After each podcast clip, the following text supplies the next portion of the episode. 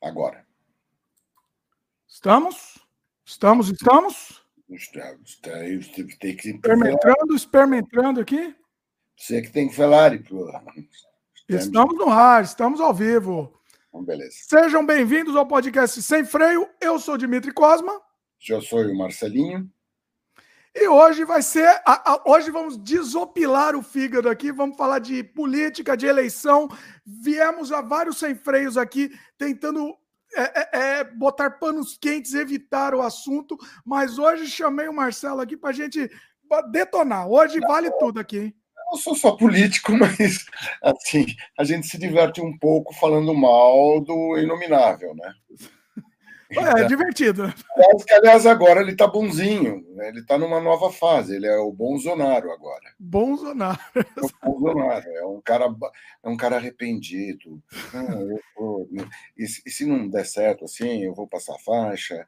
E se eu. E se por acaso eu não for eleito, né? Humildemente, eu vou passar faixa. Vou, vou dizer, cara tá nesse tom, né? Falando... Ele fala num tom, né? Num tom calmo, num tom que. Calma. Não é ele, né? Ele está arrependido, coitado. Todos têm direito de se arrepender, Marcelo. É... Faz um genocídio, você, você, genocídio, mas você tem direito de se arrepender. É uma vítima, gente. Uma... Eu não queria. Eu não queria fazer isso. Eu não queria falar mal. Eu não queria agredir as mulheres.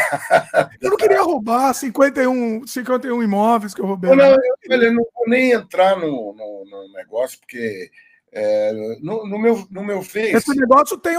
Esse negócio, sim, eles mudaram um pouco o discurso, mas depois eu vi o que, que era, viu? A gente pode entrar se quiser, porque não, é, é, eles tentaram apaziguar, amenizar isso daí, e não é isso, não, viu? Não é isso. Como assim? Tá? Não entendi, não entendi. O negócio, ah, tal, porque ah, pagou em dinheiro, tá? Não, não pagou em espécie, pagou em. Como é que é? Ah, não, não. Não é, não. Não é. Mas, olha, isso daí, essa coisa da. Uh, é, é uma coisa que acho que as pessoas não, não, não, não, não gostam de ler, não gostam de se informar, não, não entendo. Né? Para mim, na verdade, no final das contas, acaba sendo um mistério. Né? É um mistério para mim esse cara ter sido eleito, embora, embora eu entenda os porquês, as explicações, etc, etc, mas acaba sendo no final da pergunta como é que um cara que fala palavrão de forma desbocada, vai seguindo a cartilha do Olavo de Carvalho, aquela coisa idiota. Como é que esse povo tem. Tem uma parte da população que é assim, então os caras votam em quem ele se identifica, ok. Mas tem cara que votou nele e é um negócio assim, chega. Ainda, ainda vai ser um mistério para mim, porque é tão distante. Palavrão de, palavrão de menos, Marcelo. Tem outros problemas muito, muito não, maiores. Eu estou falando de uma pessoa desbocada, de uma pessoa agressiva, de uma pessoa. Sabe, esse cara que você quer que lidere para você, esse cara que vai resolver o teu problema é uma ilusão, é, é, é uma maneira iludida de ver a vida, né? É isso que eu estou tô, tô uhum. conjecturando. Mas enfim, mas a família, a família toda. Peraí, Marcelo, deixa eu dar um recado. Posso dar um recado antes? Ah, não, claro, o senhor, o senhor é dono, o patrão. O, senhor é, o senhor é patrão aqui, eu sou só um mero funcionário. Só dar os recados, senão eu fico com o meu toque aqui, que começou o programa sem dar recado, aí não pode. P posso? Vamos lá? Ah, já chegou o Yuri também. Chegou o Yuri, fala aí, Yuri. É, bom, Vou dar os recados rapidinhos, então, bem rapidinho aqui, para soltar o freio logo para a gente aproveitar. Aproveita já dá like, like logo no começo do programa para o YouTube entender, né? Se não é inscrito, se inscreve, clica no sininho, aquele papinho todo do YouTube, para o algoritmo continuar te recomendando e recomendando pessoas com perfil parecido com o seu, né? Esse podcast está disponível sempre às quintas-feiras no youtube.com/barra Dimitri Cosma. E no dia seguinte, nas plataformas de áudio, como Spotify, Apple, Google, Amazon Music. Inclusive, esse programa também vai estar disponível em vídeo nas na, na, no Spotify. Vamos, estamos experimentando aí, então vai estar disponível em vídeo lá também, tá? É, se você, você encontra também esse podcast, além de outros trabalhos meus, filmes, games, artes, etc., tudo no dimitricosmo.com, tá tudo organizado lá, fica mais fácil. E um recado importante: se você gosta do conteúdo que a gente faz, considere a possibilidade de se tornar membro. É, o, o, o, Marcelo fica essa cara, eu, eu, eu, eu me distraio. O, o, Marcelo ele quer me xingar, que eu fico falando. Não, não, não, não. eu estou fazendo cara de paisagem. Assim, essa é a minha cara de paisagem. Então, deixa, vai, deixa eu terminar então. Peraí. Eu vou fazer minha cara de sofrimento. não adianta, eu vou zoar sempre que eu acho isso. Mas eu acho divertido zoar. Deixa eu terminar então. Considera a possibilidade de se tornar membro, você vai ter acesso a um monte de conteúdo exclusivo. Estou preparando conteúdos novos muito bacanas lá para os membros e é um cafezinho por mês. É mais do que mais do que ajuda monetária mesmo, é ajuda psicológica. Que você gosta do conteúdo que a gente faz, você quer que a gente continue. Então você vai ter acesso a um conteúdo muito bacana, exclusivo aí, uma playlist gigante. E é isso. Chega de jabá, então. É isso. Vamos embora para a conversa. Marcelo não, não deixa nem fazer meu jabá aqui. Não, eu não faço nada, eu tô, eu tô quieto. Você viu que eu estava quieto. Eu não posso uh, mudar a minha expressão. Eu tenho essa cara, fazer o quê? não, não ajuda muito, mas é o que temos, né? É o que tem, né? Fazer o quê? É o que tem para hoje. É, é o que o perguntou aqui, ó. E o PT? Ah, pois é, o PT. Eu, é, é, engraçado, porque eu não, não sou petista, entendeu? Não, não tenho simpatia nenhuma pro, essa dicotomia, o pessoal diz, é, é, é, é, sempre é o raciocínio binário, né? Se o cara odeia o Bolsonaro, ele é petista, e não é bem. Não, mas o Yuri tá zoando, tá? Só, só avisar aqui que o Yuri tá zoando. Eu sei. Mas é bom sempre falar, porque tem os caras. Né? Tem os caras que levam isso a sério. Né? É, é desesperador. Às vezes, é uma, uma, ao longo da minha carreira, eu tenho percebido que uma das maiores dificuldades que boa parte das pessoas tem é para perceber a figura de linguagem chamada ironia. Você, faz um comentário irônico, o cara acha que é justamente o oposto. Então você obtém. Então você tem que tomar muito cuidado quando você usa essa figura de linguagem, principalmente com o público que está te assistindo. Tem gente que não tem a menor capacidade. Tem gente que não, consegue entender. É, não, né, não vai abstrair, porque, é porque, há uma necessidade de abstração, né? Mas eu estava do. Então, peraí, é que eu quero até fazer um corte separado com isso, porque eu acho que é um tema interessante. Vamos voltar para o tema do Bolsonaro aqui. É, vamos falar do Bolsonaro aqui, que ele tá um, um santo agora. Eu tô, eu tô, pensando em fazer a canonização dele, pedir a canonização, porque ele virou um santo do dia para noite. Fala Olha, um alguém pegou a assessoria dele e falou: Ó, oh, velho, não tá dando certo, porque você fez lá o 7 de setembro, fez aquele horror todo, tal, parará, e você não teve resultado. O pacote de bondades dos que você armou com o Centrão Centrão, aquele pessoal que mais roubou nos governos petistas, que hoje em dia está em cima da carne seca. É sempre necessário repetir isso, entendeu? Porque os caras aí, que são os caras que estão mandando o país, porque esse cara não sabe governar, tanto não sabe governar, tanto não governa, que o Centrão botou tudo feito naquelas coxas que o Centrão faz, porque o Centrão quer arrecadar. Então vamos lá, vamos, vamos fazer rapidinho. Arthur Lira, manda! Câmara, vai lá, chicoteia, chicoteia, chicoteia, e vai passando as coisas. Aí os caras marcaram toca e, e fizeram uma coisa que pegou muito mal, que é você cortar 60% da verba para o remédio do gratuito para a população que é um programa do SUS que tem, que pobre não tem como comprar remédio para diabetes, hipertensão. Os caras cortaram 60%, o que equivale, na verdade, a detonar o sistema. Lembrando que o Paulo Guedes sempre achou que isso daí era besteira, que isso daí é uma coisa que é aquele liberalismo dos anos 70, né? Que você não tem que dar, que isso daí. Só que pacote de bondades para você tentar se reeleger, daí o Paulo Guedes é a favor. Então, é um negócio interessante. Bom, trocando miúdo. Hum. O, tá pegando mal essa história toda, essas atitudes do Bolsonaro, não sei o quê, papapá, papapá, convenceram ele, não sei como, porque. Assessoria, né? Assessoria boa. A assessoria Sim. trabalhou, hein, dessa vez. Imagina a dor de cabeça de uma assessoria aí do, do, do fulano. Não, não, caras ficam. Um... É, eu sempre vejo, quando vejo notícia assim, ah, o presidente vai dar lugar, o pessoal, a exemplo do Trump, não sabe o que, que o cara, como é que o cara vai se comportar. Então tem esse negócio. Então não tá, ele não está conseguindo sair daquela faixa de 30% de safados da população. Porque eu acho que para votar nesse safado, você tem que ser safado, você tem que aceitar a safadeza. Então, eu é quero levar essa discussão também, eu quero trazer essa discussão também. Mas vai, continua aí o que você estava falando, essa, essa sua linha linha de raciocínio, mas depois eu quero trazer. O que acontece? Daí ele resolveu tentar mudar o discurso. Daí ele tá, tá. E, ele, e ele sempre se fez de vítima, né?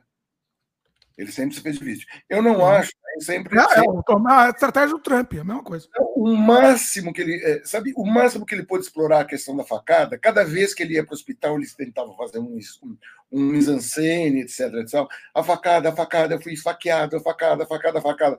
Agora acabou a facada, né? Ele pode pegar dizer, eu fui esfaqueado, mas parece que acho que eles disseram, olha, isso não está dando mais certo, você precisa. Então agora é o Bolsonaro.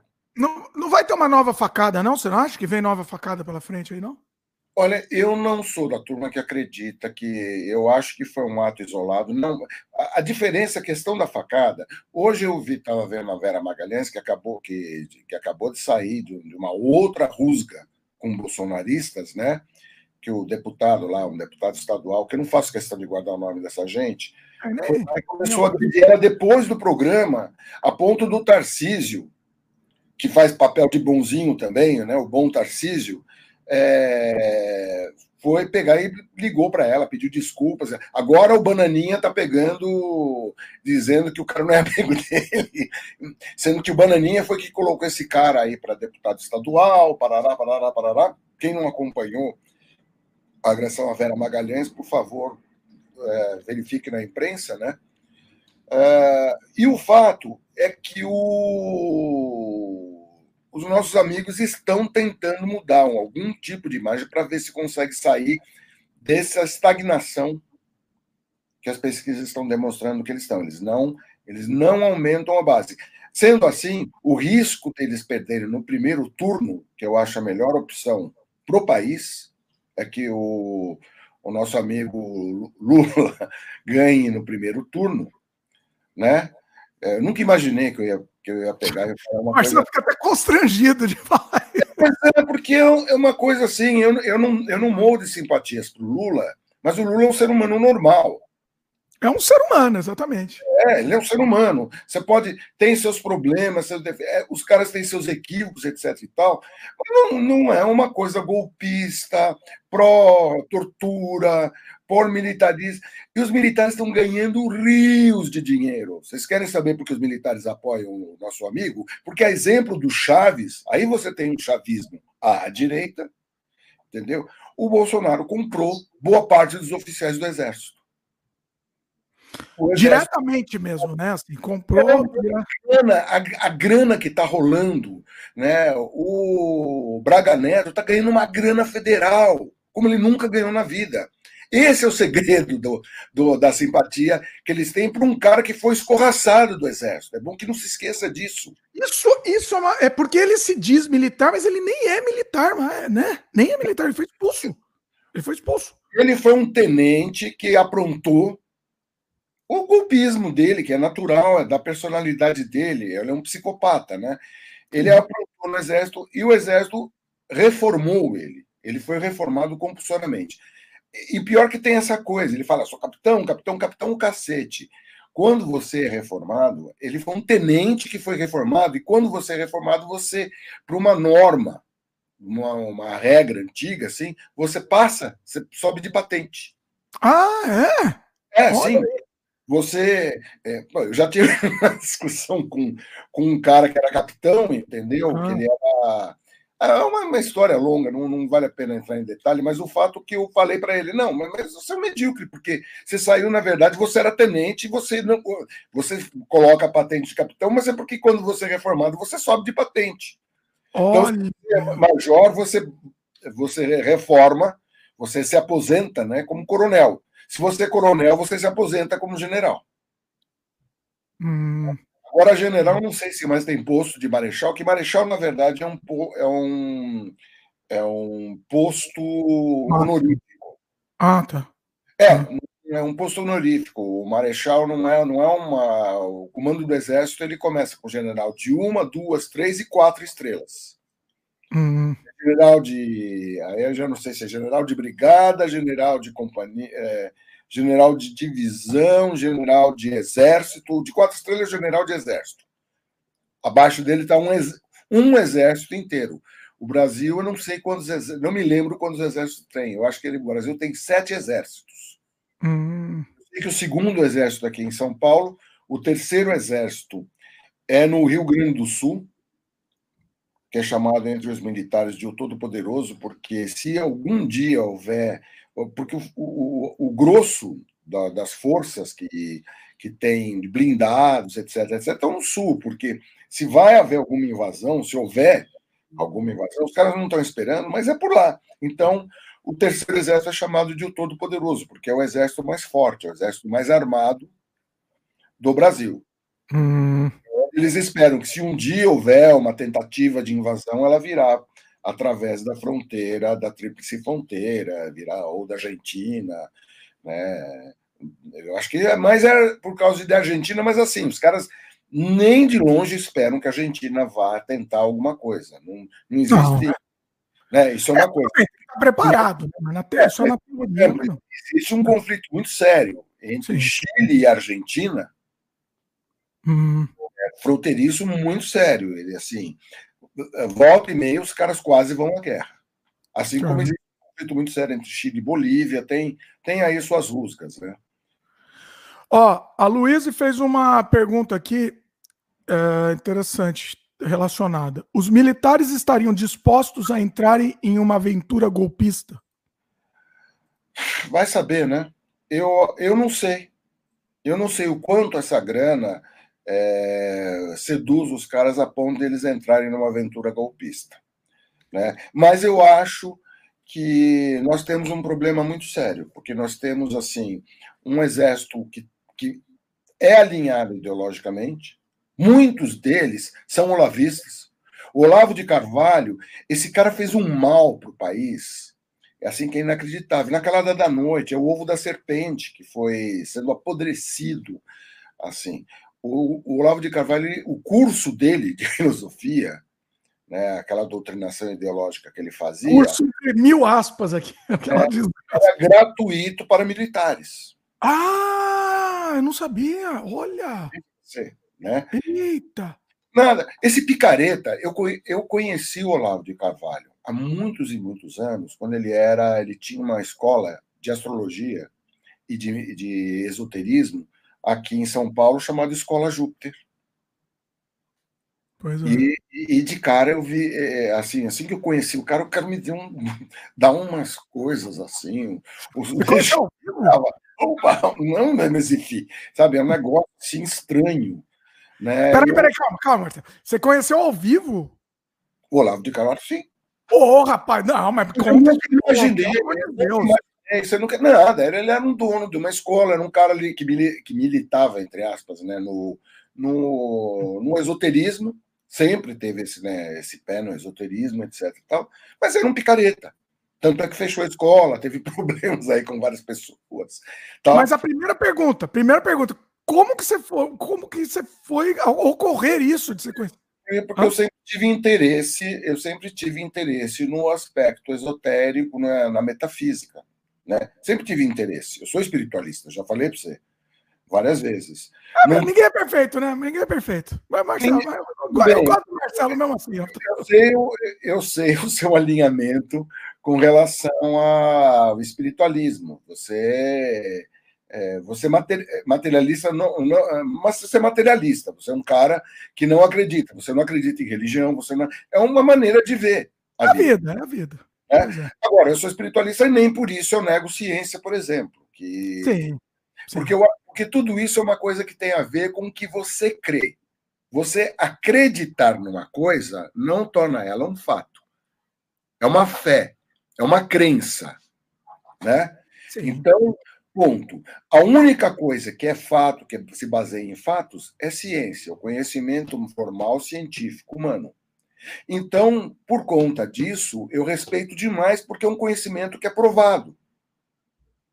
Aí, as questão, a questão religiosa. Por isso, hoje eu acabei de ver na propaganda eleitoral os pastores dizendo: não, tem que juntar religião com política mesmo, que é do interesse deles de enganar as pessoas.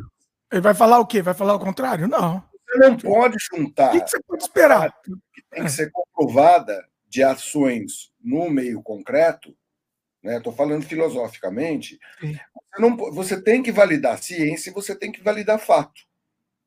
E a sociedade tem que ser regida por fatos e não por crenças. Sim. E aí mora o problema. É quando as crenças se sobrepõem aos fatos. Peraí, Marcelo, mas peraí, eu quero. Vou, vou, volta um pouquinho. Conta essa história aí do Olavo, essa experiência, porque é legal a gente registrar aí que você conheceu. A experiência foi isso, não passa disso, cara. Eu peguei, cheguei na escola Júpiter, levado para uma amiga, hum. que estava muito ligado com astrologia, não sei o quê. Assisti uma aula lá, achei o cara o maior mala, entendeu? Soube de algumas histórias em paralelo de hum. problemas que ele teve com pessoas, etc, etc, etc, entendeu? E ao longe você acompanhava, porque no mundo esotérico é uma, uma cidade de interior, né? Todo mundo mais ou menos se conhece. Até um ponto que ele pegou, ele saiu do país, aí eu não tive mais notícias dele. Fui começar a ter novamente notícias quando ele começou a fazer essa história de dele ensinar filosofia grega e ser astrólogo, e daí virou professor. E é um cara que sempre foi, mas tinha sempre teve gente que é, porque ele tinha um bom texto. É engraçado como direitistas de carteirinha têm bom texto. O Plínio Correia de Oliveira que é o fundador da TFP, é um dos textos mais bem escritos que eu já vi na vida. Hum. É. Não, e, o, e o, o, Olav, o, Olavão lá tinha, tinha. Ele te prendia, né? Ele conseguia te prender na. Sim, ele, ele sabia falar, ele era articulado, etc, etc. Só que ele chegava. A, o mesmo conhecimento que você chega numa conclusão, ele chegava numa conclusão por sofismo, né? Sim. Ele era um sofista de carteirinha. Então, falava um monte de barbaridades. Né? Escrevia muito bem sobre mitologia, é, filosofia grega, mas chegavam a conclusões, porque daí ele começava a negar tudo que veio depois da Grécia, né? ao nível do reacionarismo. Então, o iluminismo, para ele, as pessoas deviam pegar e se ligar mais à filosofia, porque, são, porque essas ideias são as ideias que as pessoas propõem para nós até hoje o iluminismo que veio, veio junto, que, que trouxe junto também a Revolução Francesa, né, é, montou a visão moderna, a visão é, onde você pega, você trabalha com ciência. E tudo que o Olavo não queria era que os fatos científicos se prevalecessem. Ele queria que a metafísica prevalecesse e que as crenças prevalecessem sobre os fatos o que torna a coisa uh, hedionda até. Eu acho interessante assim, já faz um tempo que, que, esse, que esse indivíduo morreu e, e o fantasma dele vai continuar, né? Ele vai, vai, vai, fica. vai continuar, porque ele formou um monte de serpentes, né? Nossa. Ele formou um monte, tem, tem caras assim. Né? O, o, a história do Plínio Correia de Oliveira, é uma história que as pessoas conhecem porque, como a TFP ela, ela, tinha um, ela tem, né, na verdade, um caráter meio que quase que fechado ainda, eles tentaram se abrir nos anos 70 para o mundo assim, mas acabaram meio que desistindo, porque aí é, é, você tem que penetrar no universo deles mais a fundo para entender. Né? às vezes, eu, eu, eu já, até já comentei aqui que eu fiz um trabalho com a TFP na época que teve o plebiscito pró-monarquia. Né? Aí, quando eu vi que aquilo lá não ia dar certo, daí eu, tudo bem, eu, no trabalho eu fiz o trabalho. Eu produzi a parte técnica, um amigo fez os arranjos e eu produzi. Né? Que eram as cantigas, é, o grande plano deles, assim, era uhum. através das canções populares convencer a população a votar monarquia. É, e eles são assim, eles são monarquistas porque os monarquistas se dividem, é uma loucura. Uma, o, o, esses subterrâneos aí dessas, dessas seitas é uma loucura, porque a, eles eram monarquistas pró-grupo de vassouras. Quem é o, pró, o grupo de vassouras? Vassouras são os descendentes da Casa Real que vieram através do Conde de que é o Dom Luiz de Orleans e Bragança, que seria o, o, rei brasileiro, que existe um outro ramo, porque tem o ramo de Petrópolis, que é o ramo que ficou com a grana no final das contas. Ah, foi dividido isso? É, Cunha dividido, Bueno, não, ficou mais para um lado, então. É, o Cunha Bueno, que era um poeta, era deputado é, estadual, acho que. É, não, não, sei se chegou, Cunha Bueno chegou a mas era um monarquista ele era de um grupo de, de monarquista opositor ao grupo de Vassouras, que era extremamente reacionário. Ele queria implantar, implantar a monarquia. Os argumentos de ambas as, Os grupos é o mesmo, né, entendeu? Que é eles miravam no, no, nas monarquias que existem que são democratas. Pelo menos na visão do Cunha Bueno. Então, o infante do Henrique, que era surfista, fotógrafo, que era um cara moderninho, assim, era o que ele queria para rei. Tanto é que ele queria colocar um, um dispositivo na Constituição. Estamos falando isso nos idos de 88, tá, gente? É, ele queria botar um dispositivo na Constituição que, que, que se ganhasse o, o, a monarquia fosse eleita no plebiscito, que só um brasileiro nato poderia assumir como rei. Porque os dois irmãos, Dom Luiz e Dom Beltrán, eles são franceses de nascimento. Ah, olha aí. É, e, e o Plínio Correia. A história do Plínio é uma coisa maluca, porque foi um padre ultra-tradicionalista francês que montou um grupo de jovens e, como se fosse Olavo de Carvalho, né, fez a cabeça desse, dessa molecada. Esse cara teve que pegar, ele foi para a França. A França tem um catolicismo tradicionalista já de longa data, cujo o, o sujeito mais famoso é o tal de Lefebvre, o bispo Lefebvre. Hum. É um reacionário, um assim da, daquela. Mas o, o, esse padre foi embora e o pessoal que ficou ficou mais radical ainda, sob a liderança do Plínio. Hum. Plínio Correia de Oliveira. Em cima disso, você já falou de monarquia, eu quero, quero saber sua opinião é, sobre, o, sobre a, a, a, a, rainha, a morte da rainha, o, ah, o Charles. Dá sua um opinião. Foi, a rainha foi um ícone. É, é, é, bom que se diga, por conta das. É um anacronismo que prevalece hoje no, no mundo. Né?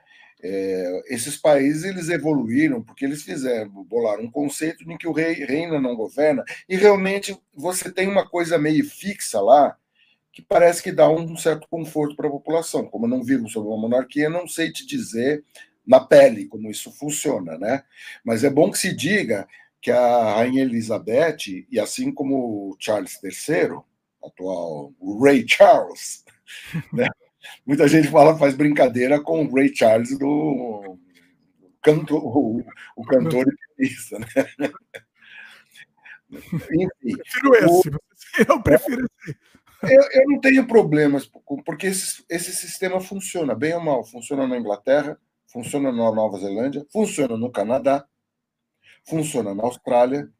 Né? O Império Inglês, quando ele começou a se desfazer, eles mantiveram o sistema que é um sistema democrático, porque então, não é uma monarquia absolutista, como é a monarquia, por exemplo, saudita. É bom que se diga isso. Então. Não tem nada a ver o rei. Eu vi uns malucos assim, porque eu não sei também, porque teve uns caras que começaram a declarar ódio à monarquia inglesa por conta de. Mas o ódio no sentido, então. É, isso daí, porque assim, funciona, beleza. No Canadá, tra tratou como irmão no Canadá, beleza. Agora, na África, o que eles fizeram? Foi um massacre, né? Então, não, não, uma coisa é o colonialismo, outra Enfim. coisa é a monarquia, outra coisa é o sistema. É, tem que se pegar forçosamente, se ler sobre a história dos lugares, entendeu? Lê a fundo, por favor, para você entender, porque tudo é muito complexo. Né? as colônias que a Inglaterra fez, é, é, eles, com o passar do tempo, as próprias colônias foram se emancipando. Ninguém deu. Tem, eu acho importantíssimo para alguém entender o que foi o colonialismo inglês, ler o, ver o filme Gandhi, do Altenburg. Sim, né? é, é boa. É uma boa, acho que é uma boa aula aí, né? É uma aula de como funcionou até um determinado ponto o, o, o colonialismo inglês.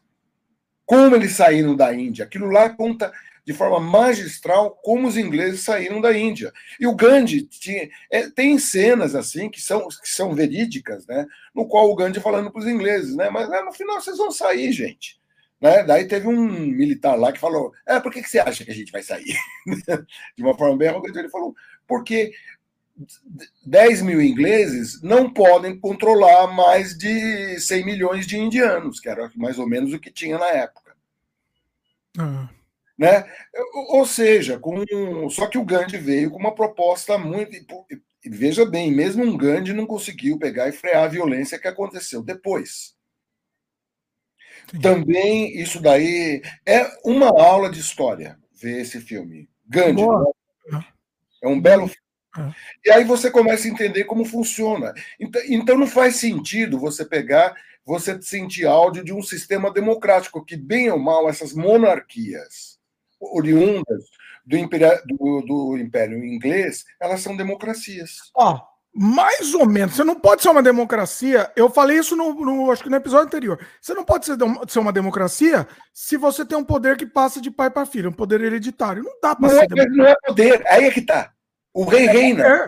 Não, ele é um chefe, ele é um chefe de Estado e não de governo. É, de, é isso que tem que ser entendido. Ele é um não, chefe. Ele não tem tanto poder quanto seria, teria se fosse não, não é tanto poder. Ele só tem um poder moderador quando o pessoal está tá quebrando um pau e não tem, então ele pode exercer um poder moderador. Fora isso, é uma escolha do país, é uma escolha da população, entendeu? Pegar, manter um, um rei nesses moldes.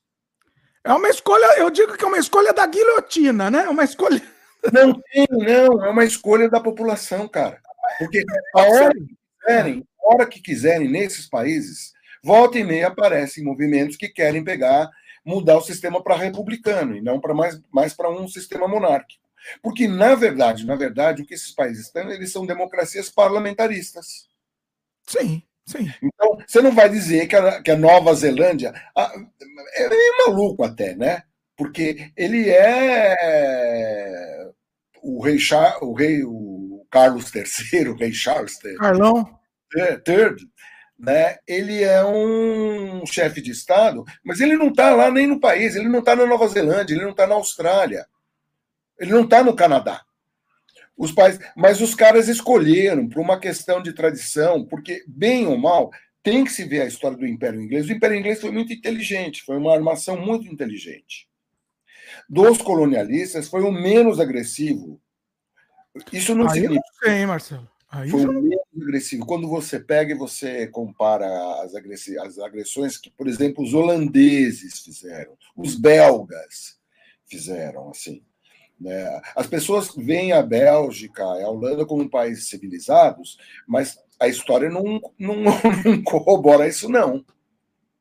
O Maurício de Nassau, aqui no Brasil, havia um interesse de pegar e montar um, um outro esquema. Então, a, a, tentativa de colonização holandesa aqui no Brasil foi uma, mas o Nassau foi um verdadeiro carniceiro na Ásia e África. Então, ah, é, é, bom ler historiadores hindus, que, segundo os é, historiadores hindus, eu não me lembro agora do, do nome, porque guardar nome de hindu não é fácil, né? É, é o nome do grande, olhe lá, né? Ravi Shankar. né? Mas, enfim, eles contam, é, eles que falam da, da, a África do Sul foi aquele apartheid todas aquelas coisas, muito menos que os ingleses, foi mais a questão dos holandeses, os Boers. O apartheid foi uma invenção basicamente holandesa, porque a Holanda participou da, da do colonialismo na África do Sul. Hum. Né? É, é, é interessante. E teve que ter um Mandela que, é que, foi de uma inteligência fantástica para pegar e viabilizar o país. Mandela foi um líder do, da estatura do Gandhi. Né? Melhor filme para você ver o quem foi Mandela, assim, o quanto foi importante o Mandela, é Invictus. É do, do Clint Eastwood, né? Esse filme? Clint Eastwood, o grande uhum. Clint Eastwood fez, faz um filme, o Morgan Freeman fazendo o papel de Mandela, né? Sim. É, é, é, interessante, porque daí você vê um cara que. Mas eu não consegui assistir por causa do. Porque era, para mim tava muita ênfase naquele esporte lá, eu achei chato. É porque é o seguinte, o, a, trocando em miúdos, a história do Invictus passa no momento que o Mandela está assumindo a presidência da África e ele percebe que ele não tem que pegar e perseguir, se vingar dos brancos. Então é um cara que teve a grandeza suficiente para pegar, em vez de pegar e, e, perseguir, se vingar dos caras que deixaram ele quase 30 anos numa cadeia. Veja bem, esse cara ficou trancafiado quase 30 anos. Nossa. É uma loucura para um governo extremamente agressivo, extremamente violento e extremamente injusto também. Sim. Daí, é óbvio que os, o, o pessoal lá, o, os africanos, os pretos, estavam a fim de comer. Estavam uh, a fim de comer os caras pela jantar os caras, né? Sim. né? Picadinho de branquelo. Sangue, sangue nos olhos. É. Sangue nos olhos. O Mandela conseguiu com a. Da, justamente com o exemplo, entendeu? Porque o que acontece? Eles queriam acabar com o rugby, que era um esporte dos brancos, enquanto futebol, soccer, era o uhum. futebol dos negros. Ah. Né? E eles queriam acabar. Daí o Mandela, não, vamos dar uma força por isso daí, pra, porque nós precisamos dos brancos. Porque o que tinha, quem tinha nível lá? Engenheiro era branco, todo esse negócio. O Mandela sabia que para construir um país você precisa de, de gente preparada. Tanto quem, faz, né? Na verdade, assim, tanto faz se era branco ou preto, tanto faz. É, é, é isso, essa é a mensagem que o Mandela traz. Tanto é. faz se é branco. Eu sou totalmente contra essa questão de, de raças, etc. Sou a favor da miscigenação, sabe? Quem sabe isso melhorava, porque é meio estúpido. Tem um. Agora vou dar uma viajada. Tem um Star Trek, hum. na série original, em que haviam dois caras que brigavam, mas era uma coisa violenta, assim. E os dois, metade era branco, metade era preto. Né? Hum. Aí o pessoal lá da Enterprise não entendia. Daí uma hora o Kirk pergunta: pô, mas cara, vocês são iguais, não é possível. Não, ele é branco do lado direito, eu sou branco do lado esquerdo. Isso é genial, né? É gênio, é gênio. Aí, é esse motivo. Quer dizer, o diferente sempre é um motivo para haver discussão. É. Né? E, e, e, e para corroborar assim, a, minha, a, a, o, que eu, é, a minha crença nesse sentido, é que hum. o seguinte é melhor até geneticamente. Sim, sem dúvida. Raça, que se misture tudo, bicho. Que a gente. Que sejamos. Não deveria, mas de raça mesmo, tinha que misturar tudo mesmo. Mistura é, tudo. Mistura, mistura. Sabe? É, a base do nazismo é de que não pode haver mistura. A base do apartheid é que não pode haver mistura. Eu acho que é o contrário, tem que haver mistura. E vai ainda, ainda vai fortalecer. Fortalece, geneticamente fortalece. É. é. Então, é meio maluco esse negócio todo. Pois é. Ó, a, a Luísa perguntou, né? Você estava falando do Olavo. Ela hum. perguntou: vocês acham que de alguma em alguma medida, a figura de Olavo trouxe algo de positivo ao debate da filosofia política brasileira, mesmo discordando dele? Não. Tudo bem, se você vai pela questão da, da ação e reação, né? É, é uma coisa que movimenta a, a discussão. Mas o que ele traz filosoficamente é um, anacronismo tal entendeu? Olavo ele tentava justificar terraplanismo, gente. Eu não Pelo... digo que a Terra é plana, eu digo que a Terra pode ser plana. Não, ele falou que não há nada que prove que a Terra não é plana. Sabe? Então a NASA é, é, é, é de uma paranoia, é você validar paranoia. Sim. Aí começou, é, através desse tipo de grupos, o Olavo não o único, né, começou-se a pensar que a Terra é o centro do universo. Quer dizer, você começa a negar Copérnico, é um, é um, é um anacronismo maluco. Maluco. Pois é. É, é, é como se a NASA ficasse gastando milhões de dólares para montar uma farsa enquanto outras farsas são montadas. Ou, ou aquelas coisas que tem, não é? porque no, no, no submundo da extrema-direita é impressionante a quantidade de teorias da conspiração malucas, cada uma mais maluca. Uma delas é que o Adorno fez as músicas dos Beatles para pegar, tendo como finalidade engravidar por negros, uma das, das teorias, né? as meninas brancas. é assim. qualquer coisa, né? É qualquer, qualquer coisa. coisa. É um negócio doente. No, até a existência de rede social, você não tinha problema com.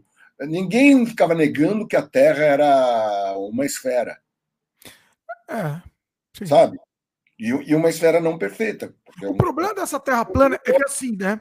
O único objetivo disso é, é querer é justificar a, a escritura sagrada deles que está escrito isso. Entendeu? É só por isso.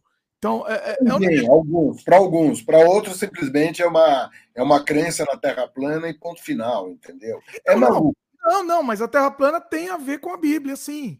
Tem a ver, Marcelo. É, é só por isso. Não. Alguns grupos sim, outros não, Dimitri. É, isso aqui é mais louco. Não, bom, não que é mais, é. é. mais louco. Ou, se, ou, que, ou senão o criacionismo, que reza que a Terra tem 6 mil anos. Então, mas de novo, tá lá aí, de novo a Bíblia. É isso. Você precisa ah, justificar. Caso sim, citei um, já que você citou a Bíblia, eu citei um exemplo. A Bíblia é um livro interessantíssimo. Eu acho que, que é, é interessantíssimo para você pegar. A exemplo do que o Schindler fez quando ele descobriu Troia, ele se baseou no, na Ilíada. Sim. Ou na Eneida, né? que são livros que, mitológicos que contavam a história de Ulisses, que contaram a história da queda de Troia, a invasão do. Mas aquilo aconteceu numa certa medida. E o Schindler desconfiou disso. Foi ridicularizado pelos arqueólogos da época e ele achou. Ele achou, ele achou Troia. Aí o pessoal começou a respeitar. A Bíblia é um livro muito interessante para você ver o que se passou numa, no berço da civilização num determinado período. E é um Sim. livro alegórico. Para quem, quem acredita é, na existência de um ser supremo, etc, etc, etc, é uma referência alegórica. Interpretar a Bíblia pé da letra é loucura, é, é, é babar na gravata. Pois é. É loucura. Bom, a gente tá fugindo do tema aqui, Marcelo. Vamos voltar daqui a pouco. Peraí, eu só vou ler o comentário da, da Luíse, depois a gente precisa voltar pro tema aqui. Não, hoje, hoje eu, eu não acho que a, a, a, contribuição do Olavo de Carvalho, eu acho que vale mais a pena as pessoas se fixarem em quem ele tentava combater. Então vale a pena você ver, por exemplo, ele, ele, ele tinha ódio ao Paulo Freire. Quando, é assim, né? Quem ele tentava combater, a gente vai atrás dele, porque deve ser boa gente. Exatamente, mas pode, pode ir nessa, nessa dicotomia que vale a pena. Olha, é, pois é. É, isso, é de uma importância fundamental e reconhecida internacionalmente. Por exemplo, você não é. precisa ser de esquerda para validar o Paulo Freire. Não é, não está se, não, não tá se trabalhando uma questão política. Nem é. é uma questão política você combater desigualdade, seja ela cultural, seja ela de informação. Combater desigualdade é necessário para desenvolver o país. Não tem nada a ver com capitalismo, não tem nada a ver com comunismo. Pois é. Combater desigualdade é dever de todos. Sim. É uma, é uma questão lógica, racional. Sim. Ó, Luiz, tem mais um comentário aqui, ó. Também tá um pouquinho fora, mas é porque você tava, passou por isso que você falou disso. Mas depois vamos voltar pro tema, tá? Vamos só esse comentário aqui. A Luísa falou: Dimitri Filho virou grande fã do Dom Bertrand no episódio passado. O que, que aconteceu? Deixa eu falar pro Marcelo e eu quero o comentário dele. A Luísa comentou no, no freio anterior que o Dom Bertrand escreveu um livro lá atacando, inclusive, a, a favor do desmatamento, entendeu? Ele foi claramente a favor do desmatamento. Ela, ela foi irônica falar que eu virei fã, tá? Ela tá, tá me zoando só. Mas, entendeu? Que, que, e ele defendia abertamente o desmatamento. E bem antes, inclusive, da situação que, que o Brasil vive hoje. Né? Você tem informação disso? Você sabe disso? Olha, eu conheci o Dom Beltrán quando eu fiz aquele treco para a história do Dom Beltrán, até onde eu sei, é o seguinte: ele, ele é um, é o segundo na sucessão do ramo de vassouras, que o Dom Luiz de Orleans e Bragança, o irmão dele, mais velho, é o rei, teoricamente, para essa turma, né? Para essa turma, que se diga de passagem. É uma, é uma história complicada, enfim. E o Dom Beltrán é um cara assustador, cara.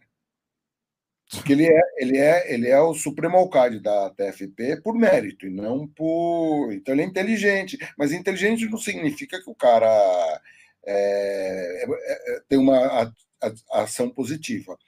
Na verdade, gente não significa exatamente interesse de grandes proprietários é uma questão de conveniência, é uma questão de financiamento. Tudo isso e a palavra desses grupos de extrema direita que estão se movimentando, inclusive Steve Bannon e toda essa turma aí, é dinheiro, é grana, é captar dinheiro. É isso que interessa para esse, esse bando de safado. Sabe? A Luiz lembrou que o Dom Luiz morreu esse ano. Bem lembrado, né? É.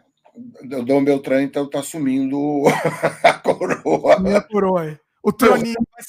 É, o troninho do ramo, do ramo de vassouras. Quer dizer, ainda tem a questão dos dois ramos. É uma questão intrincada. É. Ô, Marcelo, olha quem está assistindo a live hoje. O grande hum. João Exposito, ó, nosso querido. É, legal. Oi, João. Ô, João. Ô, João, nunca participou. Vamos marcar um sem freio aqui com você também. Vamos convidar, combinar um sem freio aí. Muito bom. O João atualmente é um grande industrial da área de bebidas alcoólicas. Olha aí.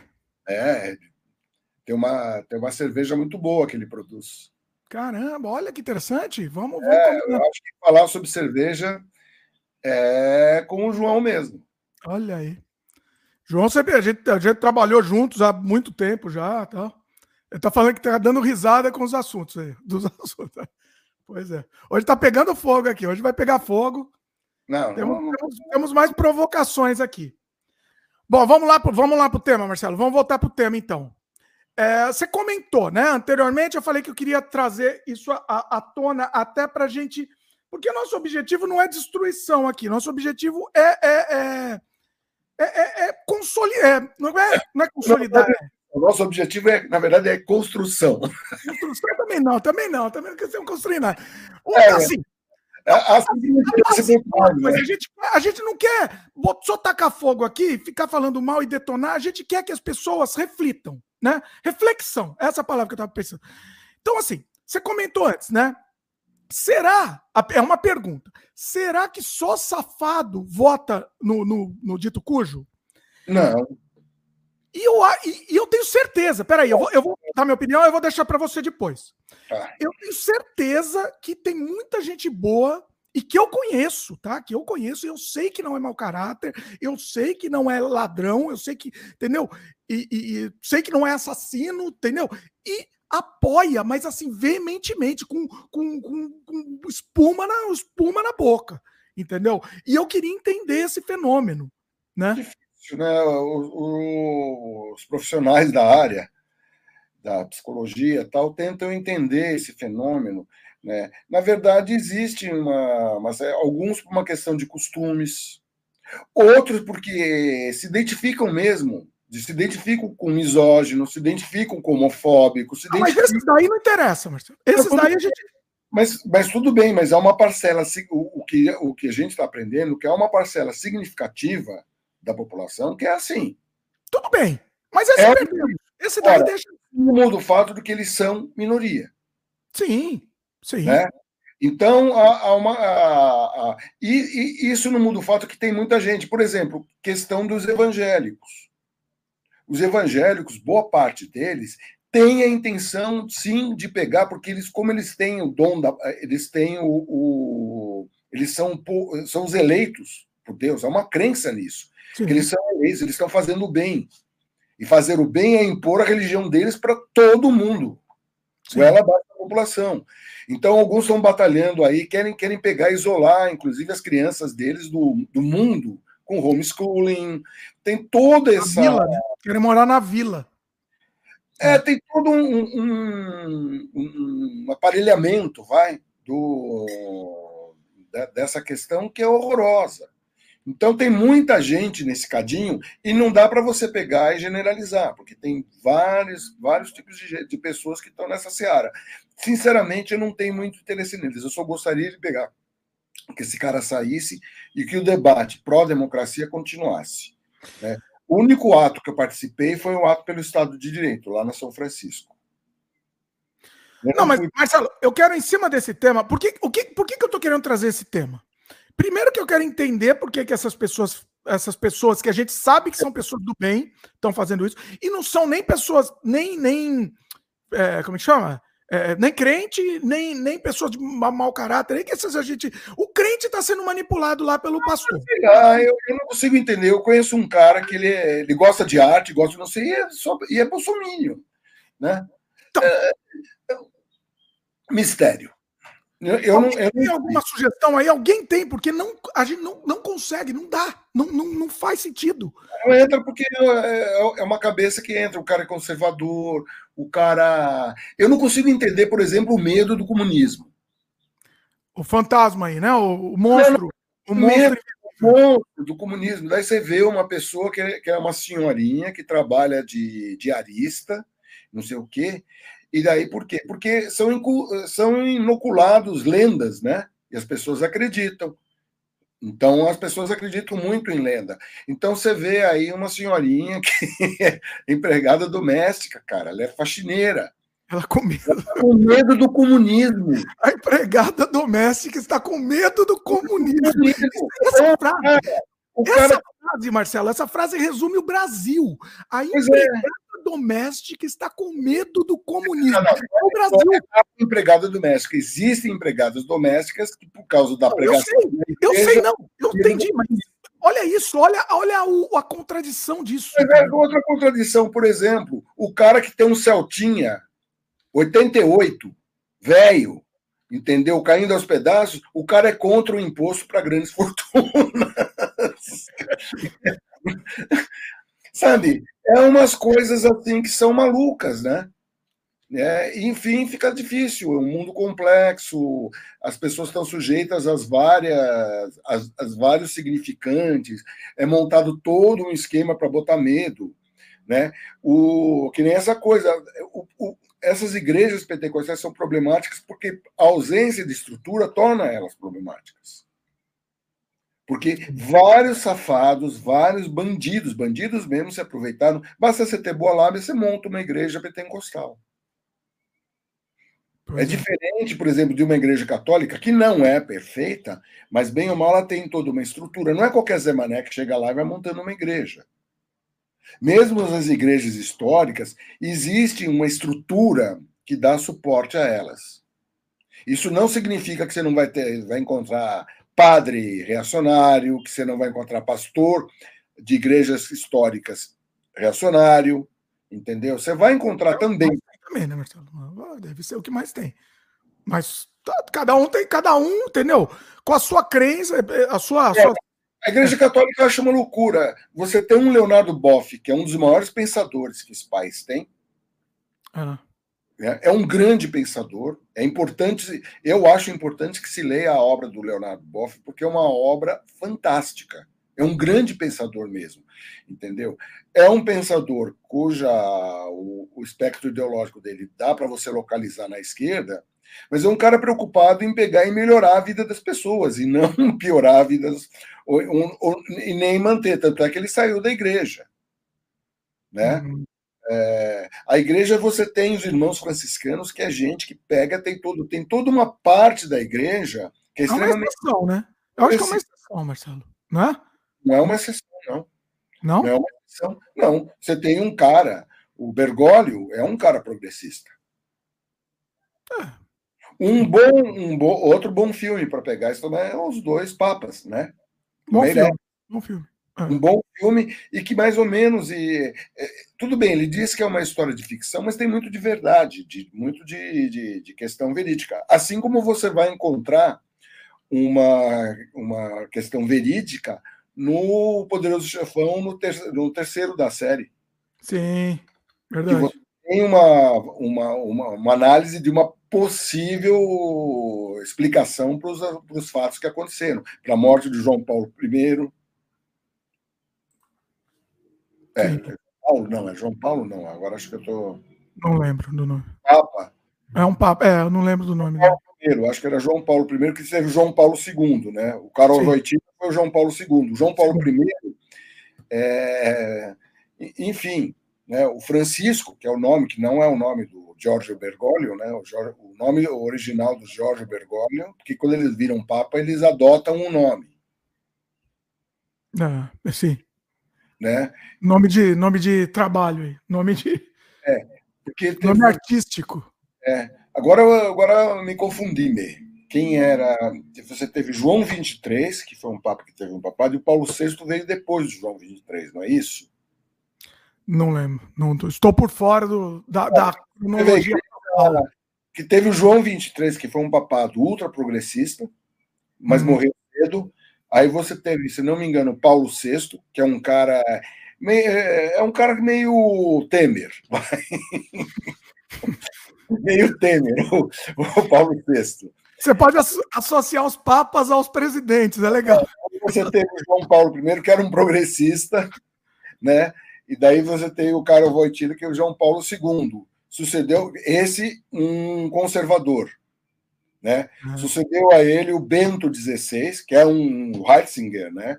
Que é um conservador. O Bento XVI é o, o, coisa ruim lá, né? Quase que o Bostonazzi também, é da, da, tá na turma do Bostonazzi. O, Be, o... É, é. É. 16. É, o Heitzinger. Só que o seguinte, né? Ele renunciou, que o Heitzinger ainda está vivo, ele renunciou porque eles estavam vendo que a igreja está vindo para o rumo que ela estava perdendo cada vez mais fiéis. Ó, o João confirmou aqui, ó. João Paulo I mesmo, morreu com dois meses de mandato. Pois é. Então, o João Paulo I, é, no filme do Coppola, eles dão uma explicação que envolve a máfia para a morte do João Paulo I. É. Ó, voltando aqui ao assunto, né? O lance que a gente estava falando, aí o pessoal comentou. É, Luiz, espera aí que você fez um comentário aqui sobre as igrejas. Vamos, vamos para as igrejas, depois eu vou para o comentário aqui do João. A Luiz comentou, né? Aqui no Paraná estão fazendo campanha para políticos dentro das igrejas, inclusive dizendo que os cristãos deveriam votar nesses porque outros políticos são contra as igrejas. É um absurdo. São, é uma é, mas a igreja são pastores, né, que estão, estão fazendo isso. Eu acho que até, eu não duvido que católico também esteja fazendo Não, não conheço católico que está fazendo isso, não. Né? Porque você tem a CNBB que não, não ia corroborar essa, essa, essa atitude, não. É, é pergunta se, são, é, se for, se for, for dentro de igreja católica, eu vou ficar muito surpreso. É, não... Comenta aí, Luiz, comenta aí. Acho que são igrejas protestantes pentecostais, né? evangélicas. Confirma aí pra gente, Luiz. Vamos esperar ela confirmar. Enquanto... Deixa eu ler o do, o do João aqui. É, a, que a gente tava falando, peraí, só para contextualizar, né? A gente falou, né? Por que, né, que uma pessoa que é uma pessoa boa apoia o dito cujo, né? E o João comentou. Várias bandeiras. O anticomunismo é, um, é uma, o antipetismo é outra. Mas é basicamente eleger um inimigo responsável por todas as dores. Hitler colocou na conta dos judeus, mas não só deles. Eu acho que é isso, é um inimigo em comum, né? E, e é essa coisa do, do time. Eu faço parte de um time seleto aqui, de um grupo, é do meu time. E tudo que ele fizer é o meu time. Agora, reparem como é complexo tudo isso. Assim, são vários símbolos que se elege para você ter um inimigo, que explica o seu, as suas dores. É bem colocado isso, né? Essa questão, e que você sendo contra esse cara e colocando um cara que seria teoricamente oposto a esse outro cara, você vai resolver sua dor. Assim que, ele, é, assim que foi eleito Hitler, né? O, o, governo. Eu sempre falo, né? Na época, da, na época era um governo fraco, um governo corrupto, enfim, elegeram Hitler. Tá, a, a história sempre sempre. As técnicas de propaganda nazista sendo reproduzidas no governo Trump, no governo Bolsonaro. Em todos ninguém esses fala nada, né? Aquele negócio do, do Goebbels lá, ninguém mais falou, esqueceram. Tudo bem, ah, ah, foi sem querer. O Goebbels, ah, quem que é Goebbels, né? Foi sem querer. Não, e, e, tem caras que inclusive tentam negar a história. Isso aconteceu com Stalin, isso aconteceu com Hitler e acontece hoje em dia. Os caras dizendo que não, Hitler não foi assim. Ah, não. é, veja bem. Veja... o Holocausto, por exemplo, e assim vai. É uma. É terrível, né? Pois é. Terrível. O, ah, a Luiz confirmou aqui, tá? É, são, aqui são igrejas evangélicas, mesmo as mais tradicionais, mas não as calvinistas. Sim, eu entendo o que ela quer dizer. Né? As, cal, as calvinistas, as que seriam calvinistas, seriam os pentecostais. É, existem algumas, alguns ramos das igrejas é, evangélicas históricas que têm pastores bem reacionários, assim, que estão fazendo barbaridades. Né? Haja visto o, o, o ex-ministro da Educação. Pois é. Que, é. que é um pastor presbiteriano, se não me engano. Ou luterano, não, não, não sei agora, que também não, não, não, me dedico a estudar igrejas. igrejas é, mas é um trabalho para. É um absurdo isso que eles estão querendo fazer. E uma sacanagem da grossa. É você pegar, colocar, porque daí esse cara está a serviço de Deus. Os caras estão doidos, porque isso é muito forte. Se você fala, você está a serviço de Deus, acabou. Você não tem mais argumento. Você não viu a maluca da primeira dama falando, ele foi escolhido por Deus. É um horror isso, isso é muito grave. Você fala um negócio desse, acabou. Qual argumento, qual contra-argumento você vai ter? Você, você cria uma coisa que é Mactub. É. Não há como contra-argumentar porque é Deus. Sim, porque Deus, Deus está falando. Não tem argumento. Você, e Aí tudo bem. Então justifica-se tudo, né? É terrível. Tudo, tudo. Não, nesse momento, quando você fala isso, acabou. Você pode justificar absolutamente isso, qualquer votar coisa. no primeiro turno no, no Lula é super importante. Por quê? Porque você vota também na manutenção do Estado laico, que é fundamental. Isso não significa fechar templo. Aí os caras dizem, não, ele vai fechar os templos. Olha, olha aonde vai o. Eu vou, eu vou fazer o seguinte, Marcelo. Eu vou deixar essa, essa conversa para daqui a pouco. Eu vou anotar aqui para a gente voltar para ela, tá? Porque eu acho que isso é importante. Mas vamos aqui para os comentários. Espera aí. Anotei, não vamos fugir disso. Vamos voltar daqui a pouco. É... Espera aí. Me perdi. Ah, o Gabriel Rangel falou que está ouvindo a gente no ônibus, voltando do estágio. É legal ouvir a gente em live. Valeu aí, Gabriel. Gabriel. O... Aí a Luísa fez um comentário aqui em cima disso, uma pergunta aqui. Vocês não acham que esses líderes usam dos preconceitos já existentes entre a maior parte da população para levá-los ao reacionarismo? Por exemplo, aborto, a suposta ideologia de gênero, drogas, etc. É, se usa, mas eu não diria que isso faz parte da maior parte da população. Assim, é outra generalização que a gente não pode incorrer. É muito, é, existem estudos, gente com, se dedicando a estudar qual o perfil da população brasileira. E mesmo assim é muito difícil você ter. Tem vários trabalhos que são publicados dentro do mundo acadêmico que versam sobre isso. Eu não acompanho porque é muita informação, né? não dá para uma pessoa acompanhar, tem outros, outros interesses. Mas com certeza a única coisa que eu sei que não dá para generalizar que a você tem que fazer daí pesquisa. E eu acho que é um tema, como é um tema muito polêmico, eu acho que justificava você fazer um plebiscito. Do quê? Para quê? Por exemplo, aborto. Ah, tá. Eu sou a favor é. da no legalização. Brasil, no Brasil não ganha, aposto quando você quiser, aposto, coloca o dinheiro. Tudo coloca bem. Dinheiro. Eu, eu não sei se ganha ou não ganha, mas a maneira de você resolver é você colocar coisas em termos racionais, a, é, promover a discussão racional sobre o assunto. No Brasil, alguma discussão racional sobre alguma coisa, Marcelo? Existe? No Brasil, alguma discussão racional? Não. Desde que você promova, sim, é possível. É possível. Não, não, não dá para a gente generalizar. É, então, o Brasil não tem jeito, fecha. Toda fecha, discussão é com fígado. Toda, toda discussão no Brasil, Marcelo, é com o fígado. Toda. Toda. Em geral, em geral, desde que você tenha um. Você promova esclarecimento, desde que você promova. Agora, é fundamental você promover a educação, né? Tem várias coisas. Agora, só que não dá para a gente dizer, ah, não, o Brasil não dá. Então esquece, fecha. Vende. Eu não sei, eu não sei. Eu acho que só vai piorar agora, só vai piorar. E esse lance do preconceito.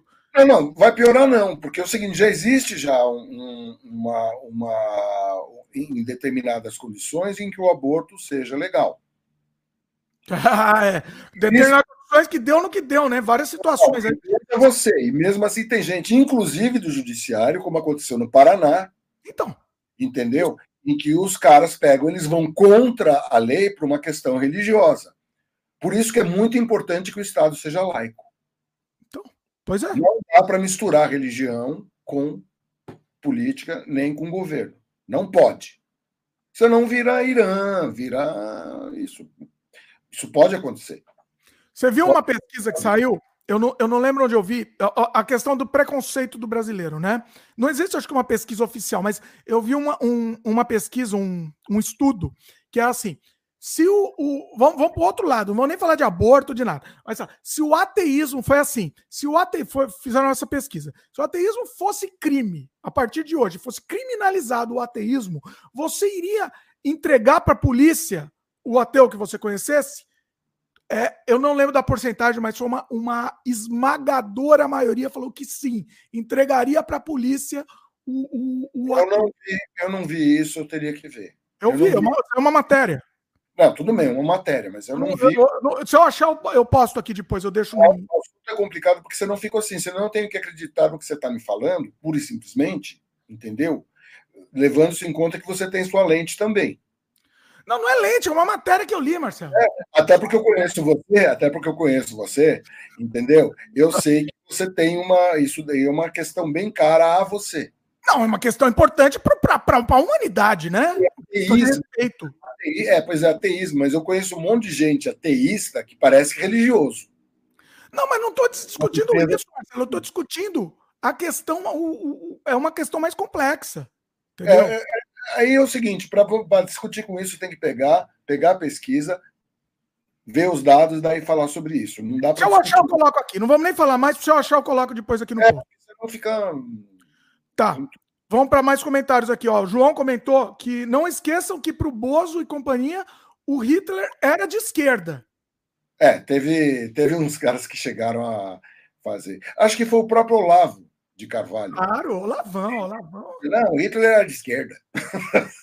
o que eu gosto do Olavão é que tudo que ele fala, ele com, falava, né? Com convicção. Então é qualquer coisa. É, é, é, é tipo não, agora, quando, quando os caras pegaram, acho que atrasaram o pagamento dele, não sei o que lá, ele botou a boca no trombone e começou. É, é uma pândega isso. No final das contas, o que move essa gente aí é grana. Sim, sim, grana. sim. O Bolsonaro está lá porque ele gosta de ser direitista. Ele ganha dinheiro com isso, meu. É foi uma oportunidade. Sim. Para aumentar patrimônio. Sim, só negócio. E é o negócio da disrupção, né? da, da, da quebra. É, é, Não, é, é os caras queimam a mata para ganhar uma graninha imediata. Sim. E pior, é imediatista. Imediatista. Os caras galinha, porque está provado, mais que provado, por A mais B, que você manter a floresta em pé dá muito mais dinheiro do que você desmatar para botar gado lá para pastar. Sim. Que é o que, é pasto que não se sustenta. Dali a pouco o pasto morre e eles têm que desmatar mais. É um, é um processo completamente alucinado. Sim, pois é. Né? E é um fenômeno mundial. É... Uma, uma das coisas que as pessoas podiam ver, isso como exemplo de como as corporações agem, é, por exemplo, a questão do cigarro. Como a indústria tabagista agiu e como ela age agora com a sua nova face com o cigarro eletrônico. Sim. Vou, não vamos entrar em detalhes, porque é um assunto que, é do tamanho de um bonde, mas agora com o cigarro eletrônico foi uma nova maneira que a indústria do tabaco é, imaginou e está divulgando para pegar. E novamente são mentiras. Assim está dando certo, né? Está dando certo. A gente cai na conversa. Cai é, na conversa. Como a indústria dos combustíveis fósseis patrocinam vários mentirosos para pegar e ficarem negando o aquecimento global. Quer dizer, é uma, e é uma insanidade. É uma insanidade, porque o resultado disso é extinção. Sim. Mesmo, não é brincadeira. Tem gente que acha, não, é um exagero. Não, não é. Nós estamos caminhando a passos largos.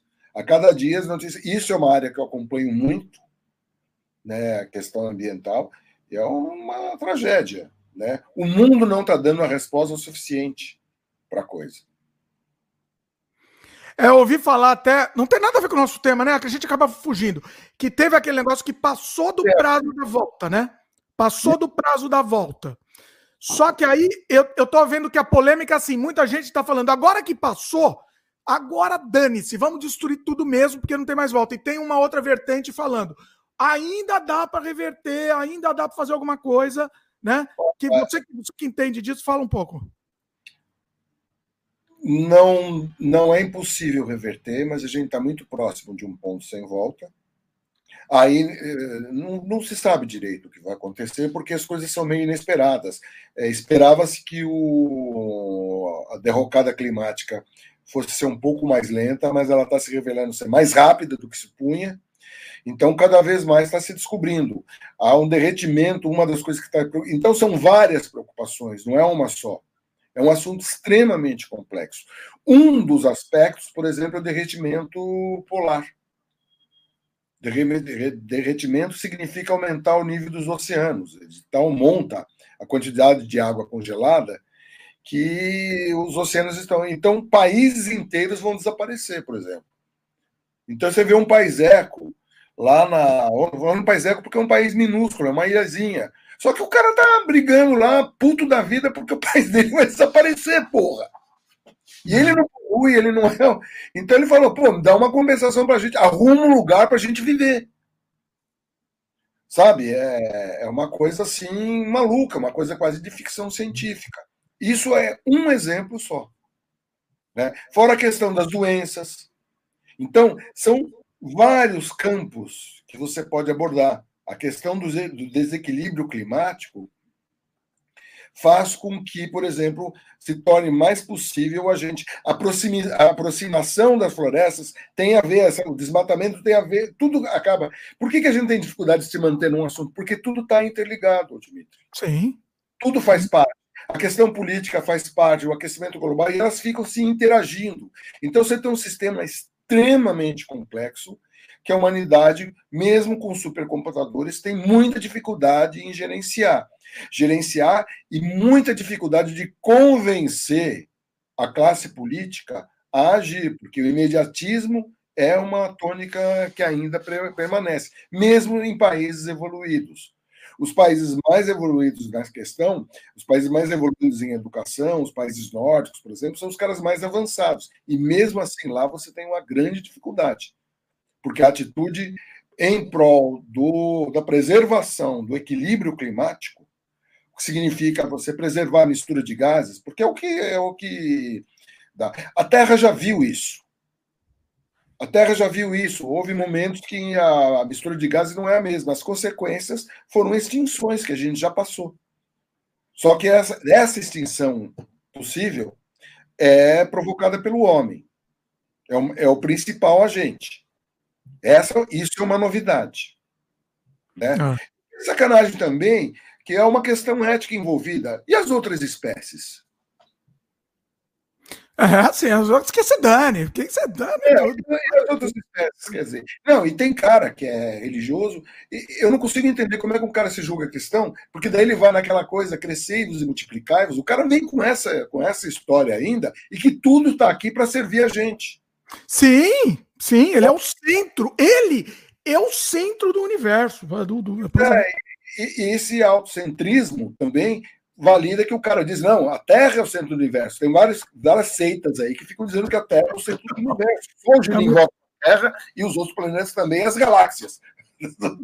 É muito bom. Então, é, na verdade, roda em volta dele, não é nem da Terra, é dele. Ele é o. É, é uma loucura, cara. É, é né? Ó, João comentou aqui. Marcelo, a média da sociedade brasileira é conservadora. Difícil avançar na base do plebiscito. Olha, eu acho que é o seguinte: você tem que pegar a prática. A única maneira que você tem, é, é, é o que eu acho, tem de pegar e, e lidar com as pessoas é convencê-las. Convencê-las. Eu sei que a maioria é conservadora, eu acho que a maioria no mundo. É, se movimentar é complicado, né? É que tem gente que não escuta, Marcelo. Não adianta você explicar, não adianta ciência, não adianta informação. A gente acabamos de passar por uma situação que provou que não adianta nada, não tem argumento. Então, uma classe de. Então, como é, que, como, é, como é que você acha que, por exemplo, seria um arcabouço político razoável? Uma classe de iluminados vai pegar e direcionar, porque o resto da população não tem condição de pegar e decidir nenhum. Eh, decidir não, nada. porque aí também, aí também não, aí complica também, exatamente. Aí é, é. tem gente que não tem condição de. Essa é a questão. Eu acho o seguinte: eu acho que uma questão dessa ela tem que ser resolvida conforme, porque a sociedade tem que aceitar. Eu acho que eu acho que talvez a gente, a gente, desde que a gente faça um trabalho e a gente consiga pegar explicar para as pessoas, entendeu? De uma forma. Agora, eu não sou inocente. E nem isso é feito numa hora para outra. Muito menos nessa conversa que a gente está tendo. Sim, não, né? Mas eu acho que tem que se projetar, de alguma forma, uma maneira de a gente pegar e fazer essas questões que são polêmicas, elas terem, acompanharem mais ou menos e tentar puxar a sociedade para ela entender. Porque existe uma questão nacional para justificar a questão do aborto. Então, a gente tem que pegar, tem que pegar e convencer as pessoas. Mas no momento, Marcelo, que, que tá no âmbito, foge do âmbito racional, é porque o problema é o seguinte: o convencimento não está mais no âmbito do racional, está no âmbito da paixão, da crença, né? Da, da, da paixão cega. Então, é Vamos, isso. Tem que, é se trabalhar, tem que se trabalhar. De novo, eu cito Invictus, cara. Veja o filme e veja como Mandela pegou e trabalhou. Para convencer as pessoas entendeu? Que elas deviam perdoar. Se você tivesse na África do Sul, Dimitri, naquele momento, e você fosse negro, com certeza você ia estar tá querendo pegar, jantar os caras. Mandela, Man, o Mandela conseguiu pegar, entendeu? Por conta da sua moral, entendeu? Então, espero que a gente tenha líderes. Outra coisa importante é que a gente possibilita o surgimento de líderes. E por isso é muito importante você incluir gente. Educação é a chave. Não é um processo imediato. Não existe processo imediato que dê certo. Sim, mas é que na teoria é bonito, Marcelo. Na teoria é bonito. Mas. Você tem, você tem, você tem a prática? Que prática você me fala como você. Prática disso, porque não dá para não dá para pôr em prática. Eu estou apresentando uma proposição. Qual é a sua? Eu não tenho. Se eu soubesse, eu estava candidato, eu já era candidato aqui. Você tá... então, então, por favor, eu acho que não tem solução, acho que só vai piorar, não tem solução. Não, Na teoria, não, eu entendo, a educação é o certo. Não, não, e, e, pronto, educação é o certo. E tem que se, e tem que se batalhar por isso. E eu Fora... não diria, e, ó, eu não diria eu não seria nem radical de dizer, ah, tem que acabar com as igrejas, com o pentecostal. Eu não diria nem isso. Não, nem, até porque não é possível fazer isso. Não, eu sei. Ué, se você está na teoria aí, a gente pode mas, teoria. Mas tem que se pegar e bater, é, bater na tecla de que o Estado tem que ser laico. Sim. Isso é o mínimo, né? Não tem que haver, não tem que haver, haver, não tem que haver perseguição alguma. Nem política, Sim. Nem então, isso é democracia. É fácil? Não, não, não, não, não. Não é fácil, não. Pois é. É, é, é um sistema longe de ser perfeito. Mas é o menos ruim dele. Disse isso para um conservador. Winston Churchill. Ó, a Luísa comentou aqui, em cima disso ainda, né?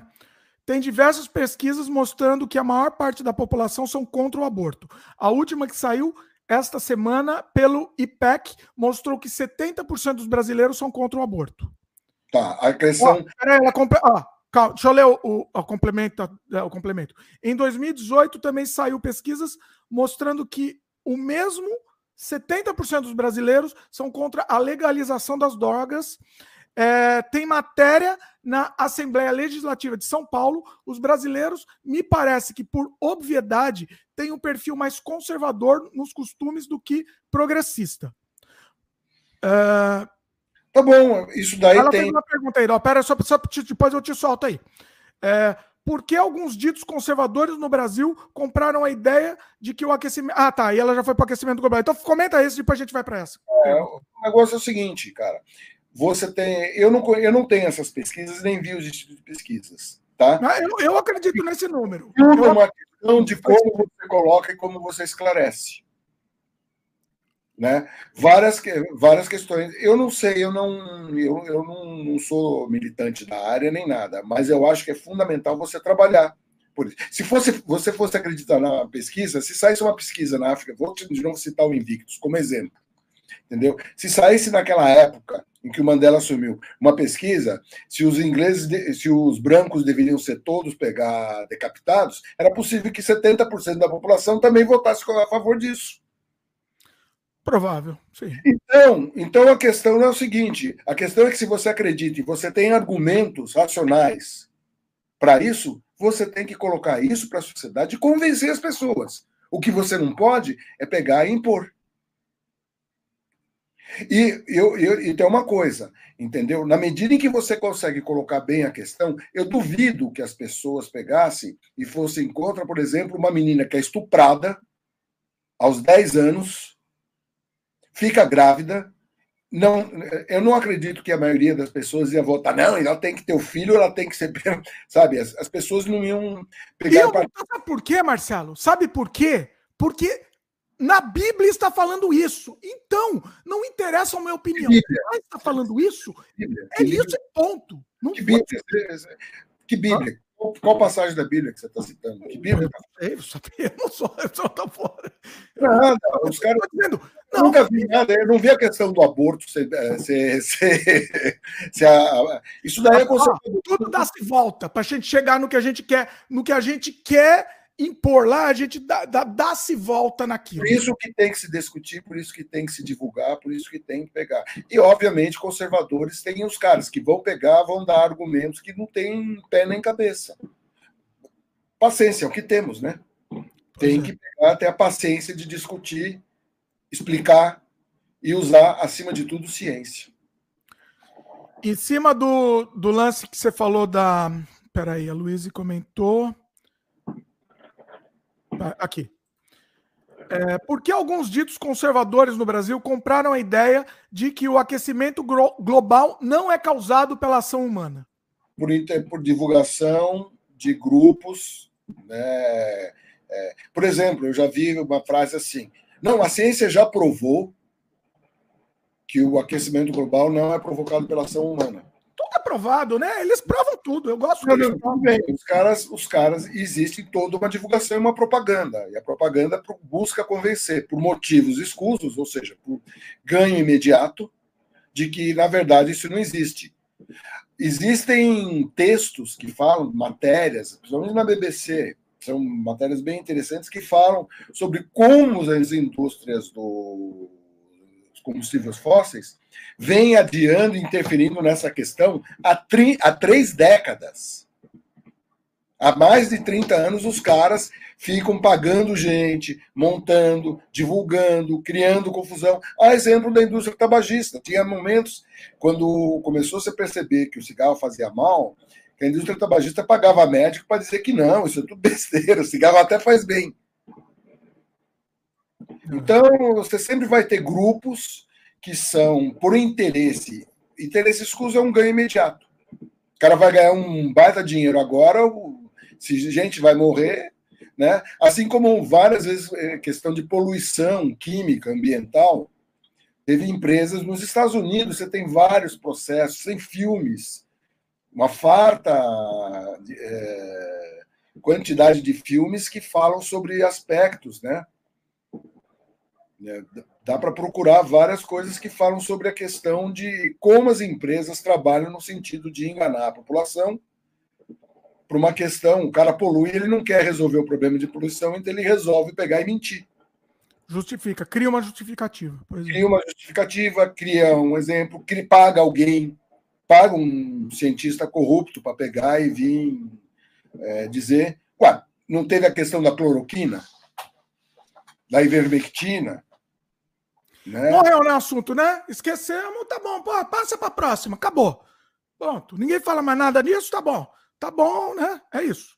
Isso que, isso que eu não entendo. E, e a responsabilidade em cima disso? E não, não, não existe, não existe. Olha, Ninguém... o Trump, a minha, surpresa, eu, eu, esperava que o Trump fosse ser processado com uma coisa mais veloz. O Trump, cara, até agora, com um monte de crime que ele já cometeu, inclusive fiscal, nos Estados Unidos, os caras estão indo, olha, passos de tartaruga para pegar e responsabilizar esse safado. O que está rolando? É, é coisa por trás aí, será? O que, que é? Eu acho que tem grupos de pressão, é, uma sociedade democrática. Isso não acontece nas ditaduras. Na ditadura o cara vai, faz, todo mundo cala a boca. Quem estiver falando, ele vai, mata e acabou. Então, tá resolvido.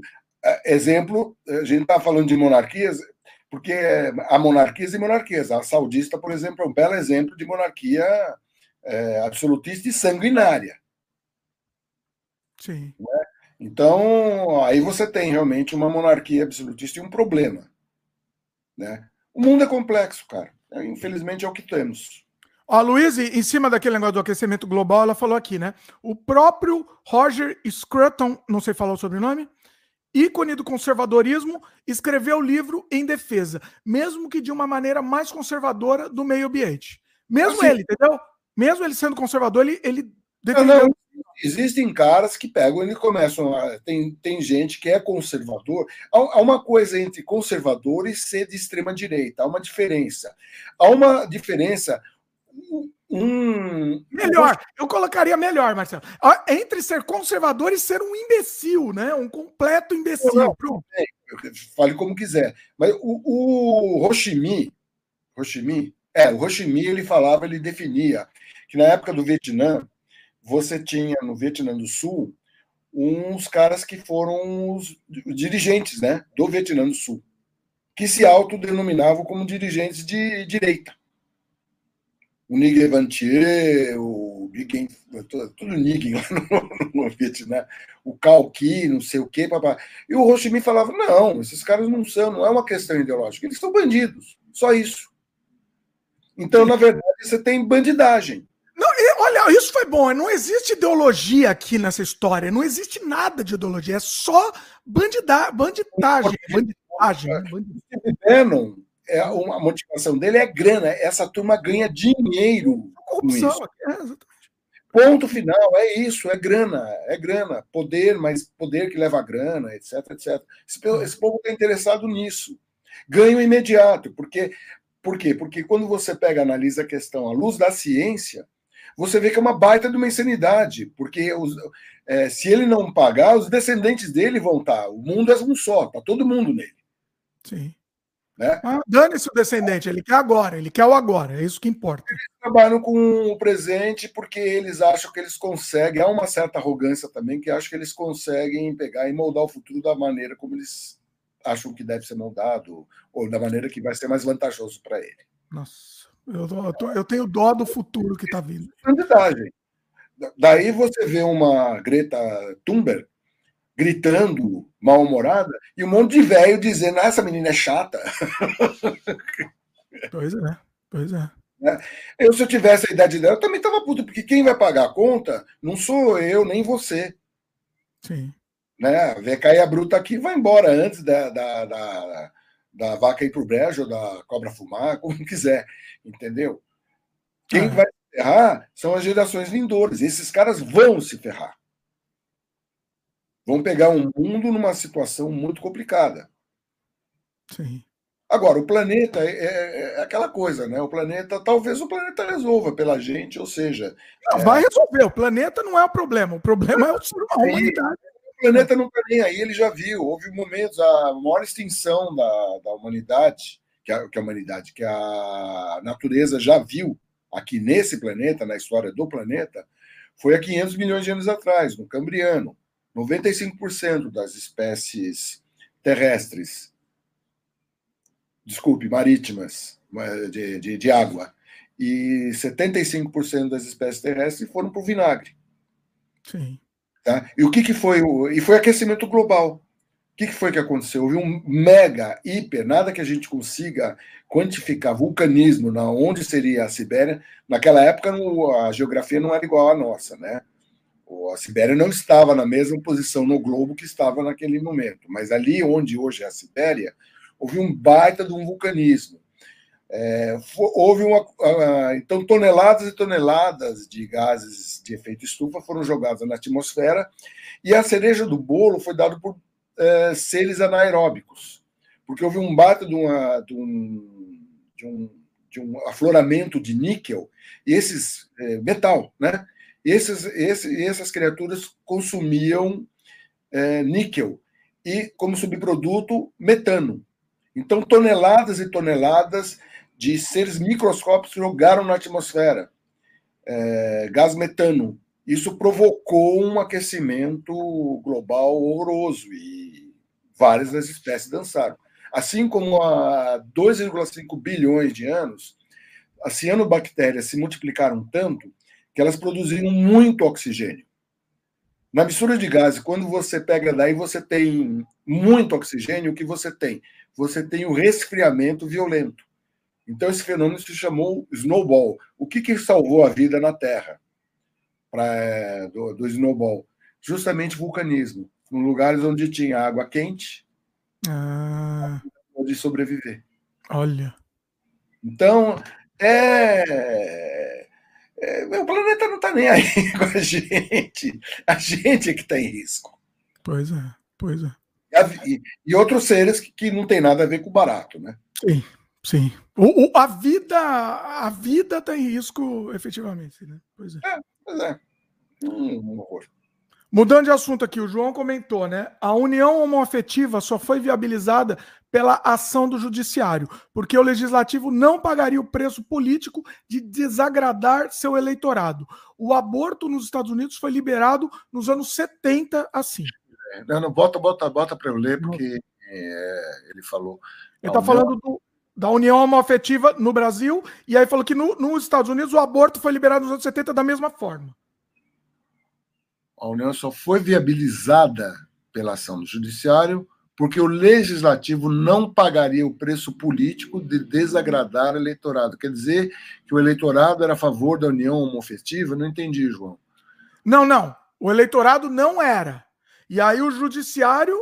Foi viabilizada pela ação do Judiciário, porque o Legislativo não pagaria o preço. Ah, entendi. O Legislativo é. não pagaria o preço. É, não sei. É... Não, eu acho que sim. Eu acho que sim. Não, é. Nenhum ia, ia levantar essa bandeira. Nenhum. Não pode, a Suprema Corte decidiu porque, porque ela decidiu em função da Constituição que tem nos Estados Unidos. Sim, foi uma, então, foi uma decorrência disso. Isso, tem todo esse negócio. Agora, eu não sei, é, porque tem vários estados, o que, que a, a, atual retrocesso que a Suprema Corte nos Estados Unidos teve com relação ao aborto foi o seguinte: não foi uma decisão nacional. Os estados decidem. Essa foi, mesmo uma corte ultraconservadora, a decisão foi nesse sentido. Os estados definem como cada um, e cada um vai ter. Na Califórnia, por exemplo, obviamente o aborto vai ser legalizado. Tem um ou outro estado. Daí o pessoal está apontando os problemas que isso vai ocorrer. Pois é. Pois né? É. E outra coisa, você está falando dos Estados Unidos e de um sistema arcabouço jurídico muito diferente, por exemplo, do arcabouço brasileiro, e mesmo de mentalidade, né? Então é, é, é, tudo muito complicado. Os Estados Unidos é um, é um, é um negócio muito louco. Quando você vê a questão da Covid, alguns estados, os estados mais conservadores, por exemplo, estiveram péssimos é, desempenho com relação à Covid. Morreu muita gente lá por causa do conservadorismo que, que queria pegar, dizer que as pessoas têm direito a não se vacinar e eles favoreciam a vacina. Mas aqui também, Marcelo, aqui no Canadá, tá tendo. Tem louco também aqui, é protesto e é. E... nós temos o fenômeno de rede social, que no Brasil nunca teve esse problema, agora está tendo. Pois é, pois é. é? É, é, é, um, é um inferno. O, eu vou para a sua pergunta, Luiz. A Luiz agora voltou para o nosso tema aqui, hein? Vou, vou voltar aqui para a Luiz, mas deixa eu só ler o do Advocate aqui. Ele falou: cheguei na live agora, escutei a palavra monarquia. Isso me lembrou o movimento de retorno à monarquia do Brasil. Já falamos disso daqui. É, já... Você agora você não viu, eu vou falar mais ou menos um minuto, inclusive. A gente começou a falar no minuto 23 daqui da conversa. Eu estou marcando os minutos agora. Para quem está assistindo a gravação, agora está ficando bonitinho que está organizado. A gente falou sobre o tema. Então volta lá, depois que a gente falou bastante sobre isso, não só na monarquia no Brasil, quanto, quanto a, a, rainha, enfim, a gente falou bastante sobre o assunto. Vamos voltar para o assunto, vamos voltar para o assunto da nossa conversa, Marcelo. Qual é o assunto? antes da Luiz, Luiz, antes da, da sua, eu acho que vale a pena a gente falar que a gente estava conversando em off, Marcelo, e a gente estava falando, ah, tá, em quem que vota, em quem que a gente vota aqui no, no, no, no primeiro turno tal. E o Marcelo ele tem uma opinião um pouco diferente da minha. E ele meio que está quase me, me, me, eu tá me fazendo mudar de opinião, quase. Eu, eu mudo de opinião, não, tenho, não é problema mudar de opinião, hein? Fico, deixo bem claro aqui para todo mundo. É, em quem votar no primeiro turno, né? Eu sempre falo assim, para mim tanto faz quem ganha, né? Para mim, tanto faz. Eu voto num, num, num rato, eu voto num, num, num, qualquer coisa, eu voto em qualquer coisa. Tanto faz. Entendeu? É, menos, né? Menos um, um, determinado, um determinado verme. É, verme. Tudo tem, tudo é, está dependendo das circunstâncias e do momento atual. No momento atual, entendeu? Eu acho que tem que se votar tranquilamente no Lula no primeiro turno. Petista, Marcelo, petista! Agora já começa a destruir. É de um empresário que sempre foi antipetista, que vai, diz que tranquilamente, por isso que eu acho que tem que falar essa frase, tranquilamente, eu vou votar no Lula no primeiro turno, vou do Lula, não por uma questão ideológica nem nada. Lula é um ser humano normal. Enfrentar um segundo turno com essa com os militares sendo comprados, estando comprados, etc, etc, etc, você tá, você corre o risco de violência, tem um monte de problema. Então é um momento excepcional. Infelizmente a coisa ficou polarizada entre Bolsonaro e Lula. Eu acho que um ser humano normal tem que assumir a presidência. Aí depois a casa voltando a uma questão normal, não não se perdendo de, de vista que sempre tem que se preservar a democracia e Estado de Direito, depois da ditadura nunca houve um ataque ao Estado de Direito como esse governo está promovendo. Então, eu, eu acho que o, que o Ciro Gomes está marcando toca, porque ele não vai ser eleito. Não, não vai. Ele perdendo. A Marina Silva deu a, deu a medida, ela ficou. A e a Marina Silva tem mais razões ainda, na minha opinião, do que o Ciro, para não querer fechar com o PT. Na época da quando o Campos ele pegou, faleceu no acidente aéreo, ela teve que assumir a campanha, né, para a presidência, e a campanha petista foi absolutamente escrota com a Marina. Então, Marcelo, Agora eu vou advogado do diabo aqui.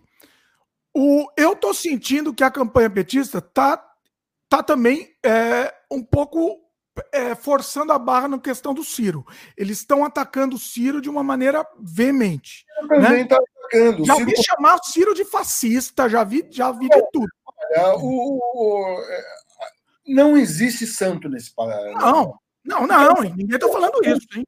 Vamos ser inocentes. A questão é o seguinte: a questão Bolsonaro supera todo esse negócio. Tem que se tirar esse cara. Sim, você compra 100%.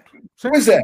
Se puder tirar esse cara no primeiro turno, melhor. Porque não adianta. Se o Ciro não, se não existe a menor chance do Ciro ganhar, não existe a menor chance da Simone levar. O segundo turno seria entre Bolsonaro e Lula. Para que provocar essa porra, bicho? O, o ideal, o ideal seria levar para um segundo turno o, sei lá, o Lula e mais qualquer um que não fosse o, o dito cujo. Entendeu? Dito cujo vai, então não vamos ter segundo, vamos batalhar para não ter segundo turno. Infelizmente, isso beneficia o Lula? Sim, beneficia o Lula. Vá, você não gosta do Lula? Tudo bem, você, é, daí é uma questão de preferência. Você prefere o Bolsonaro ou o Lula? É, e eu sempre falo, a, a escolha, a escolha é, é clara, é sempre é, pior. É, não, e é entre Bolsonaro e Lula. Se é entre Bolsonaro e Lula, eu vou com Lula. Uai. Não tem nem o que discutir. Não, não tem discussão. É óbvio que a campanha petista vai trabalhar. E daí, quando os caras pegam trabalho em campanha, eles perdem. É, é, é, é, mesmo assim, é nojento. É nojento. Não é nojento. Então, é isso que eu tô. Isso tá é, isso... é, mas olha, campanha política é nojenta. Por exemplo, uma, uma campanha política. A, a campanha da Dilma foi horrível com a Marina, mas o Aécio Neves, por exemplo, quando foi para o segundo turno com a Dilma, entendeu? Ele tentou desvalidar o. Começa a se dizer que as, as, urnas eletrônicas não funcionavam, que tinha, que foi houve problema, pediu recontagem, não sei o quê. Foi o Aécio ah, Neves. Foi? Eu não lembro de. O Aécio fez isso? É, Aécio Neves teve uma atitude. A campanha do Aécio Neves também foi escrota pra caramba. Então, não existe, não dá para você ser inocente, não existe inocência nessa não, história. Não existe. Eu até estou surpreso. Eu acho que o Silvio devia pegar, recolher o time, entendeu? Declarar um apoio é, crítico ao Lula. Ele não vai fazer isso. Ele não vai. Aí que tá. Isso é infantilidade. Eu não estou dizendo que ele vai fazer, eu não vou fazer, porque até porque eu não estou na cabeça do Ciro. Eu acho que ele deveria fazer o mais racional e o melhor para o país. É isso que eu estou dizendo. Estou dizendo que o melhor seria ele pegar, declarar após o negócio uma oposição crítica e construtiva ao governo petista e ponto final.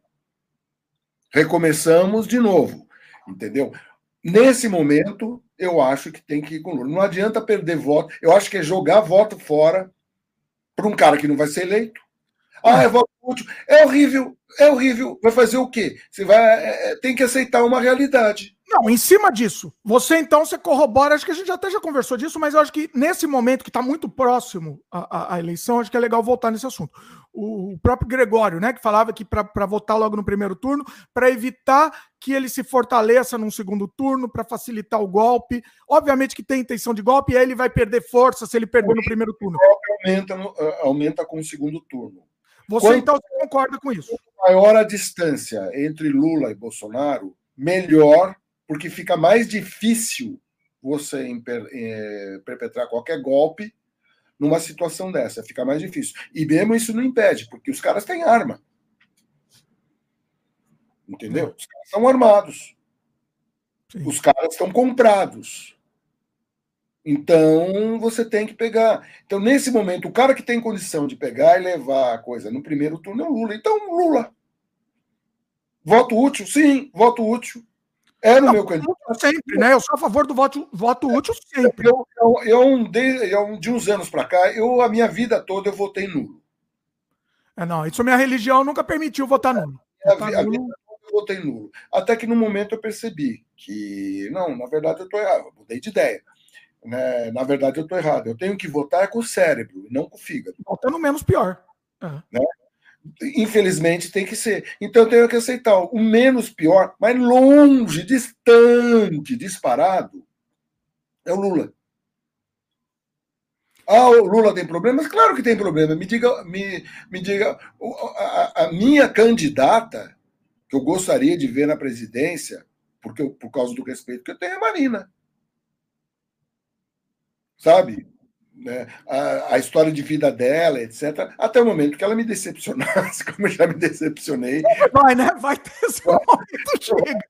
Não existe ser humano. Olha, uma das coisas maravilhosas que o Gandhi fala, vale a pena de novo ver o, o filme do Altenburg, que é o, é o que o Gandhi falava que ele não queria pegar. É, atacar os ingleses nem nada, até porque e, e, e nem puni-los por problemas que todos nós temos. É, mas eu, esse negócio de dar outra face aí, para mim, eu acho muito bonito. Não é da. Ele era completamente diferente de dar a outra face. Não tem nada a ver com dar a outra face. Ah. A resistência passiva não tem nada a ver com o que dar a outra face. Veja o filme com atenção para você ver não, não funciona assim. O Grande, inclusive, aborda esse, esse tema. Entendi. Foi uma das mentes políticas mais brilhantes. Muita gente confunde, porque Gandhi e a questão é, espiritual estão muito fundidas, né? Mas o Gandhi costumava dizer que ele era cristão, muçulmano, hindi, ele era tudo, ele, é, ele respeitava, ele era um panteísta, né? Uhum. Mas a questão política, o Gandhi era um político brilhante, era um negócio muito. Vale a pena ver esse filme para se refletir sobre a questão da aceitação do menos pior, por exemplo. É, é interessante. Boa, interessante. Vale a pena. Eu recomendo a todos que vejam com atenção esse filme. Ó, o Advocate, ó, olha que interessante aqui, hein? Tô, tô gostando, hein? Tô gostando. O Advocate comentou aqui: dá até vergonha de falar que já apoiei isso. Vou voltar para ver. Ah, tá. Apoiar o que? A monarquia? Será que ele tá falando da monarquia ou tá falando do, do, do fulano lá? Porque aí depois ele conclui, com, completa aqui, tá? Eu vou ler. Na minha concepção, o Ciro e Tabet parecem os mais preparados. Num segundo turno, eu votaria no Lula. Mas acho que no primeiro não dá para ficar entre Lula e o dito cujo. E aí, o que, que, você diz? Eu não concordo com ele. Eu entendo o que ele está falando. Eu entendo. Eu, eu, sei. eu entendo e eu, talvez eu concorde. Você vai votar em alguém que não vai levar. Você está. É, é, é, jogo, né? Aí é, é, não.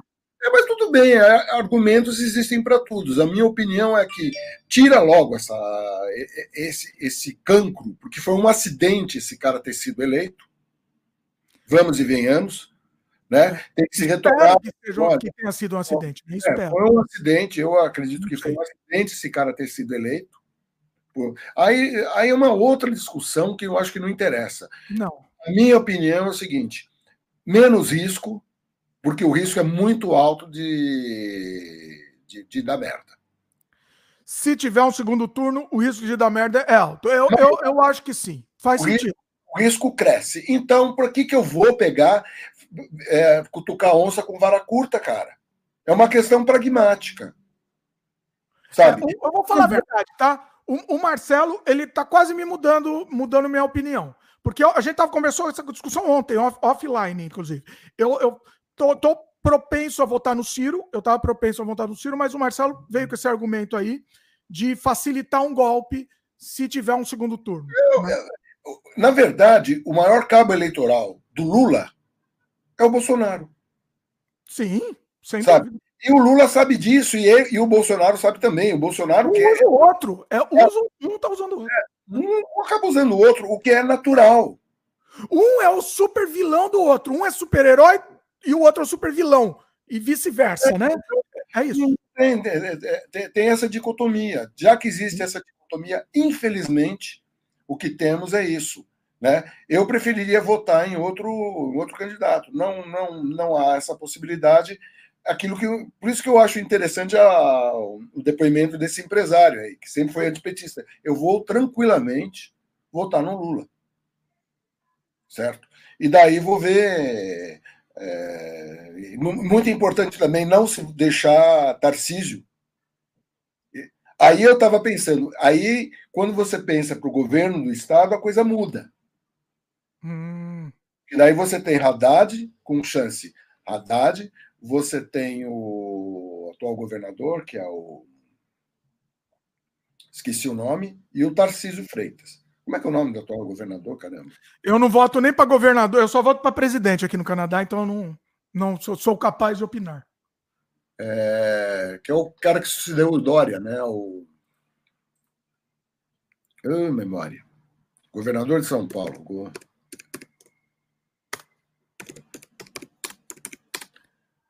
Rodrigo Garcia.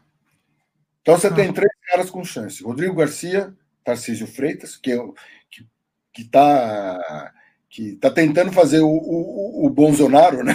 É o bonzinho. Bonzonaro. Né? É, né? Lembrando que o Tarcísio Freitas é um militar, né? E o Haddad. Haddad na frente, mas tá esses caras. Eu gostaria muito de tirar, e provavelmente é capaz que eu vote no Rodrigo. Por quê? Porque eu quero tirar o Tarcísio. Ah. Porque o Haddad provavelmente vai para o segundo turno. Legal. Entendeu? Se, é, daí eu, aí já, já meu raciocínio está sendo outro. Vou votar no Rodrigo porque eu gosto do Rodrigo? Não. Porque racionalmente eu percebo, entendeu? Eu quero tirar é justamente um candidato patrocinado pela extrema direita. É, é, eu, quero, é, eu queria que as pessoas entendessem que assim, eu acho que mais do que a gente votar a favor de alguém nessa eleição, é a gente votar contra alguém. A gente está votando, eu estou votando claramente contra alguém, entendeu? Então, para mim, tanto faz. Eu estou votando contra. Eu não, não, acho que se deve votar contra, mas deve ser a favor do que pode ser menos ruim para a gente, porque então, um dos candidatos que estão aí, entendeu? Isso eu anulava o voto porque eu via isso. Nenhum dos candidatos que está aí me representa. Mas aí a questão da representação fica uma coisa besta. Tudo bem, eu mantenho minha moral para nada.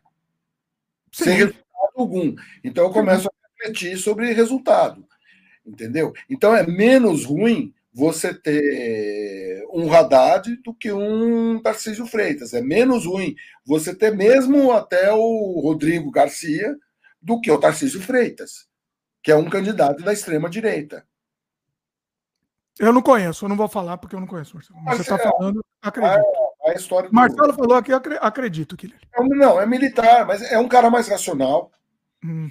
É um cara que sempre foi quadro, ele inclusive trabalhou no governo Dilma, é um militar Hum. Não é idiota que nem, nem, nem inculto como o, o Bolsonaro. Bolsonaro. Mas, assim, é um cara ligado à extrema-direita e ligado a setores que são setores que são contra meio ambiente, é ligado a uma série de coisas que são porcaria. Lembrando que essa extrema-direita tem uma intimidade muito grande com banditismo pesado mesmo, tipo milícias, etc, etc. Pois é. Né? Então você tem que pegar e salvaguardar. Então é uma questão. Então eu penso que eu voto no meio ambiente. Votar no Lula, nesse caso aqui, é votar no meio ambiente, por exemplo. Tá. Né? Ó, lê os comentários aqui. O Advocate falou que ele sobre resistência pacífica, eu estou lendo a Desobediência Civil, livro que inspirou Gandhi e Martin Luther King. Olha aí, você já leu este? Não, nunca li o Desobediência Civil, mas é de, mas a o Gandhi ele, ele, ele aperfeiçoou a ideia da desobediência civil não violenta. É, né? É. Então, eu acho. Eu, é interessante a questão da desobediência civil, mas desde que você tenha uma causa, entendeu? E também é uma questão de intenção. Você, vai, você pode pregar desobediência civil num governo democrata, pra, com o objetivo de implantar uma ditadura. Então, isso, não pode ser. É, você está falando de desobediência civil? Depende. A desobediência civil, o método em si não é bom nem ruim, depende do motivo que te leva a isso. Depende do. Exatamente. Quais são as razões? Né? É. E aí, agora ele comentou em cima do assunto aqui, ele falou: imagino, o advocate, imagino que seja improvável levar, levar de Lula no primeiro turno. Se acontecesse, seria uma desconfiança maior da extrema-direita do que já existe sobre as urnas? Eu acho que não. Ah, ah, ah não. Eu acho que não também. Eu acho que não. Eu acho que quanto maior a diferença, é mais difícil é, argumentar. Exatamente. Não, esse, desculpa esse argumento aí, não tem pé nem cabeça. Parece, o, o nome disso daí é sofismo. Não, não, Marcelo, não, não, não. Eu entendo o que ele está falando. Ele vai... Eu não entendi o ponto de vista, mas o ponto de vista é totalmente equivocado entendeu? Mas parece que faz lógica, não tem a menor lógica esse raciocínio. Calma, calma. Só que a gente sabe que eles vão também argumentar de qualquer jeito. Eu acho que, independente, se ele se, se, o, se o, o Bolsonaro perder de, de, de 0, 0 a 100%, quando você vence, ele vai argumentar. Ele vai. Quando você vence por pouco, esse foi o argumento do Aécio. A Dilma eh, ganhou do Aécio por um percentual pequeno. Isso animou a Aécio a pegar e questionar o resultado. Porque num percentual pequeno você consegue falsear. Né? E essa coisa das urnas, olha, isso tudo é factoide, pura que nem o Trump veio com a questão do voto, é puro factoide que os caras estão tentando criar. Sim, é... mas eles vão continuar com factoide, independente vão, de qualquer coisa. Vão continuar. Aí vai depender. Se é uma esmagadora maioria votou no Lula, fica mais difícil para o Bolsonaro se movimentar. Eu acho que fica mais difícil, mas vai tentar ter essa movimentação. Eu não, eu não sei o que, que eles vão tentar. Daí a coisa vai ser decidida e nenhum de nós vai decidir. Os caras vão pegar, vão fazer análise, alguém vai ver. Vai, o pessoal vai fazer, na verdade, o mais e menos. É uma conta. daí os caras vão ver. Quanto mais perto é o resultado da, da eleição, mais a conta fica mais fácil de se resolver. Quanto maior a distância do Lula, mais difícil fica essa conta pra, pra deles para fechar. Seja internacionalmente, seja aqui dentro. Né? Não, é mais não... difícil de ter argumentos, né? É mais difícil o argumento, a contra-argumentação. É, fica, fica, sabe, eles já eles já estão inventando essa loucura aí, essa, essa imbecilidade, entendeu? é, para criar um factoide para tentar dar um golpe. Há uma tentativa clara se Sim. dar um golpe. Sim. E seria pior, por exemplo, se, é, por exemplo, se não houvesse o 11 de agosto. Seria muito pior. Foi muito importante, simbolicamente falando, a, a, a, leitura de carta e a carta que foi promovida pela Faculdade de Direito. Sim. Sabe? E foi um ato que eu participei justamente porque é um ato totalmente apartidário. Várias forças da sociedade estavam presentes naquele ato. Né? Você acha que isso representou assim, deu, perdeu, vamos dizer que perderam a força lá? Os caras acusaram o golpe. Os caras acusaram o golpe. O Bolsonaro tentou, tentou minimizar, tentou troçar, tentou fazer tudo, né? Mas é aquela coisa que não cola, sabe? Foi muito importante essa reunião. Foi uma coisa. Outra, principalmente pelos pesos que estavam envolvidos. Fiesp, sabe? Gente, uma boa parte do PIB estava dizendo: não, meu, não, não, não tem que mexer na democracia. O que, que é isso? É. É. É. é. é nesse sentido, temos uma esperança aí, né? Temos uma esperança. É, Olha, não, não, é. Fala. O advogate está concordando com você. Ele falou: tá aí, não pensei por esse lado do Marcelo. É uma boa visão também. É uma questão de usar o cérebro, cara, não usar o fígado. Tem que se eliminar toda a questão de fígado. A Marina, eu fico imaginando aquilo que eu estava falando, eu fico imaginando o sacrifício pessoal que a Marina fez para apoiar o Lula. Sabe? Com tudo que a campanha da Dilma fez é, contra a Marina, e a, e a campanha e não uma coisa pessoal, percebe? Eles racionalmente estão tentando eleger, eles estavam tentando eleger a Dilma. Eles usaram todas as armas possíveis é. para isso. Né? É um cinismo que infelizmente existe, é uma pena que exista, mas. Sempre existiu, né? Na história da, da política sempre foi mas assim. Houve momentos que a gente foi um pouco mais, acreditava mais em intenções, né? Eu acreditava hoje... em Papai Noel, antigamente. É, não sei, mas hoje em dia assim, é, a coisa complica. É uma, é fala. O ó, comentário aqui do João. O melhor argumento pelo primeiro turno é que você teria que contestar todos os cargos, deputados e senadores, não só presidente e governadores. Olha aí, não é verdade. Contestar. É, você contestar para falar que a eleição foi fraudada, você teria que falar que tudo foi fraudado. Você teria que fazer uma nova eleição ah, sim. estadual, deputado, enfim. Dentro dessa linha, é muito importante ver que quem você vai, vai votar para deputado. Não, não, mas eu entendi, Marcelo, mas o, o que o João estava falando, o argumento dele, o João estava ele estava concordando com você aqui. E de que eu talvez seja melhor ganhar no primeiro turno. Eu entendi. isso. Teria que anular tudo.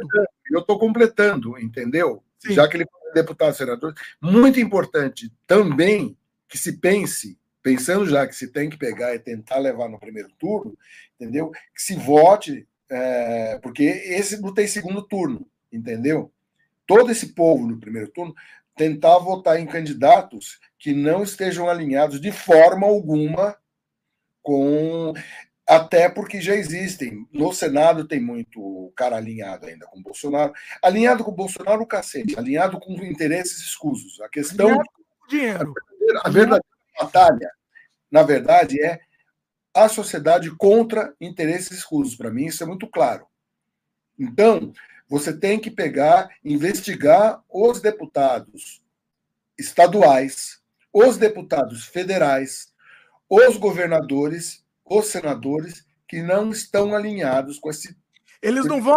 Não é só, mesmo os alinhados, porque assim, se ele falar que foi fraudado, mesmo quem é alinhado vai ter que, vai ter que zerar, né? Não, e ele é... vai aceitar isso.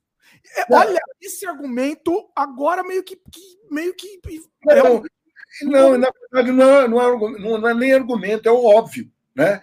É, o, o, Exército está se metendo nessa história porque se meteu de, né, né, né, nessa baiuca, e daí o, eu, eu fui contra, eu estou sendo contra. Eu acho que o Supremo devia dizer: não, cala a boca, não tem que ter contagem, um outro teste de urna, o cacete.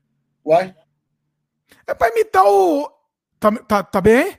Alô? Não, tô bem. É, não sei se não, acho que tinha dado pau aí. O, é para imitar o, o, o, irmãozão, né? Para imitar o irmãozão lá, o Trump quer imitar. Para imitar, é. é o dono, não o irmãozão, o dono, né? Porque ele é um cachorro e o Trump é o dono do cachorro. É, é uma tentativa. É, é uma tentativa. É, e, então tem que tirar. Sim, vamos tirar esse cara. É, é, o, que, é o que importa. Vamos tirar, tirar esse cara. Vamos tirar, vamos, na medida do possível, votar em candidatos, porque é, esse Congresso tem que. Meu, esse Congresso é um horror o que está. Né? Não tem, é, o Arthur Lira vai pelo Alagoas, mas, por exemplo, seria maravilhoso se o Arthur Lira não fosse reeleito. Pouco provável que não seja. Sim. Porque tem uma base eleitoral muito forte, porque tem um monte de prefeito. É toda uma teia de coisas, cara, complicadas. E, a, e, e, na verdade, a luta, ou seja, não, não, é a luta no sentido petista, a luta continua, companheiro, não é isso. Companheiro. Mas a luta para uma sociedade melhor, para uma sociedade melhor, para nós todos, né? ela continua, ela não vai parar por, com a eleição do Lula. É, então, essa é uma pergunta aqui, acho que da, da Luísa, aqui daqui a pouco eu vou, eu vou ler essa pergunta. Vamos encerrar essa, esse, esse tema, que daqui a pouco eu vou ler essa pergunta, que é, tem a ver. Já estamos grande, né, Marcelo? Tem que terminar, né? É, eu tenho que. Posso só ler os comentários aqui? É, tá. rapidinho, aí depois a gente. Estamos já caminhando para a reta final. O advocate falou: não perecei por esse lado, e ele é muito óbvio todos os votos para qualquer cargo devem ser contestados e não só do presidente em caso de fraude. Obrigado por elucidar. Olha aí, o, o advocate é, pensou também nesse sentido, que eu não tinha pensado também, viu? Não tinha pensado nisso. Agora, Luíse, antes de da outra pergunta da Luíse, eu vou aqui numa provocação dela. Ciro Gomes escreveu que PT pratica, entre aspas, terrorismo e fascismo de esquerda, ao pregar que eleição termine no primeiro turno com voto útil. O que vocês acharam dessa do Ciro? Então. Eu, eu acho que a palavra que mais eh, fica clara é teimosia. Ele é candidato, entendeu? Ele está dando murro em ponta de faca, não quer admitir, é uma, uma teimosia. É um... Tá no jogo aí, né? Tá querendo é. jogar e, e tá valendo. É, é um jogo, eu acho que é um jogo tolo nessa altura do campeonato. Eu acho que essa esse discurso se justificava se ele tivesse chance ou há meses atrás. Agora, velho, a realidade está se revelando outra. Infelizmente, eu, eu, eu, na eleição passada eu votei no Ciro. Eu também. Votei é? também. Não, não, é uma questão de que eu não gosto do Ciro, muito pelo contrário. Eu acho interessante, o Ciro é um, é um dos caras que propõe coisas diferentes, etc. E tal, ousadas, mas diferentes. Mas não, não existe. É, é, o tal negócio. É, a onda está vindo de um outro jeito. Vou com o Lula fazer o quê? Né? Infelizmente. E eu acho que o Ciro deveria pegar e se tocar também, retirar o que seria melhor para o futuro político dele, inclusive, ele pegar, declarar que ele está retirando a candidatura dele, entendeu? Que ele apoia nessa, nesse momento, a, a candidatura do Lula, né? E que ele, é, que após, a, se o Lula for reeleito, ele vai fazer uma oposição construtiva ao Lula. Eu acho que seria o melhor caminho possível. Sim. Ó, a Luiz é. perguntou se eu fiz a pergunta dela. Luiz, daqui a pouco eu vou fazer, porque eu quero meio que encerrar com essa sua pergunta. O... Eu acho, Marcelo, que que tão, tá tendo uma banalização da, do termo fascista. Todo mundo tá usando e tá e, é, é, assim, tá virando de uma infantilidade esse termo, tá sendo usado em vítima de filho da P, você tá chamando é, de fascista. É equívoco mesmo, é equívoco. Eu acho que ele tá equivocado. Não, mas o, Ciro chama o PT de fascista e o, o PT chama o Ciro de fascista. É uma é, é uma imbecilidade a imbecilidade, mas é, eu não vou ficar ligando. O, o, o meu foco maior é tirar o pior. O, literalmente fascista, né? Esse é, sim é fascista. É, não, o foco tem que ser esse. Não, prestar atenção na, no que as campanhas vão dizer é besteira, sabe? Né? É, minha, minha, decisão já está tomada. Eu voto no Lula, não porque eu tenho amores por Lula, não, não é nada disso. Eu volto porque, é uma, porque nesse momento é o, é, o que se, é o que de melhor se tem a fazer. É uma escolha racional, né? É, é uma é. escolha racional. É. O João comentou aqui. Sobre o Ciro, eu gosto dele. Lembre-se que o responsável pela campanha dele era o responsável pela campanha da Dilma contra a Marina. Olha pois aí. É. Né? Que foi uma campanha horrível. Então, eles têm essa e eles, provavelmente, os estudos, é, as campanhas negativas dão resultado, as campanhas difamatórias dão resultado. Né? Dão resultado, não. É. É, tem, tem muito a ver com a involução do ser humano. Pois é. Bom, agora vamos, em cima de tudo isso que a gente falou, vamos para a pergunta da Luíse, tá? Vocês acham que um possível governo Lula vai conseguir baixar as tensões políticas a partir do próximo ano? Eu acredito. Você acredita? que um possível governo, que um governo do Lula, as tensões políticas vão, vão ser menores. Porque o, o governo do Bolsonaro, o Bolsonaro ele não, o, o Bolsonaro ele não governou o país. Bolsonaro fez política e fez tensão. Não teve um dia, esses quatro anos, não teve um dia que eu não acordava dizendo que merda o Bolsonaro vai fazer. Que tensão o Bolsonaro. É um governo que viveu da tensão. Então, mas vai continuar existindo, Marcelo. Não, não. vai ser o governo? Vai, vai, continuar as tensões que existem na sociedade, mas elas vão baixar muito, porque o, o, Bolsonaro, como presidente da República, ele fica alimentando muito. O Lula não vai alimentar isso. É, ele tem o poder de alimentar isso, é, é, é exatamente. Então você não vai ter um Bolsonaro alimentando, né? Não vai ser tão ouvido, não vai ter a máquina pública, pelo menos na íntegra, ao seu dispor. Vai, o, o, o, o governo Bolsonaro é terrível, porque ele vai destruindo os arcabouços jurídicos. Né? Como foi feita uma destruição de arcabouço jurídico, até que o pessoal entendeu o que estava acontecendo. Por exemplo, Delanhol e o Moro na sua farsa que eles montaram aí contra o Lula. Né? Veja bem, não significa dizer não, o Lula é santinho, não é isso. Não. Mas houve um processo todo torto. E agora, com o Moro e o, e o, e o Delanhol pedindo votos para o Bolsonaro, a carapuça deles cai, né? O Moro morreu, né? Morreu o Moro, né? Foi um negócio assim. Não, ele está lá no. no é, pretendia pegar. Esse cara aí foi. Foram dois caras, né? Aquele PowerPoint que o, que o Delanhol, da, Delanhol fez, né? Foi um horror aquilo ali. Aquilo é uma piada, né?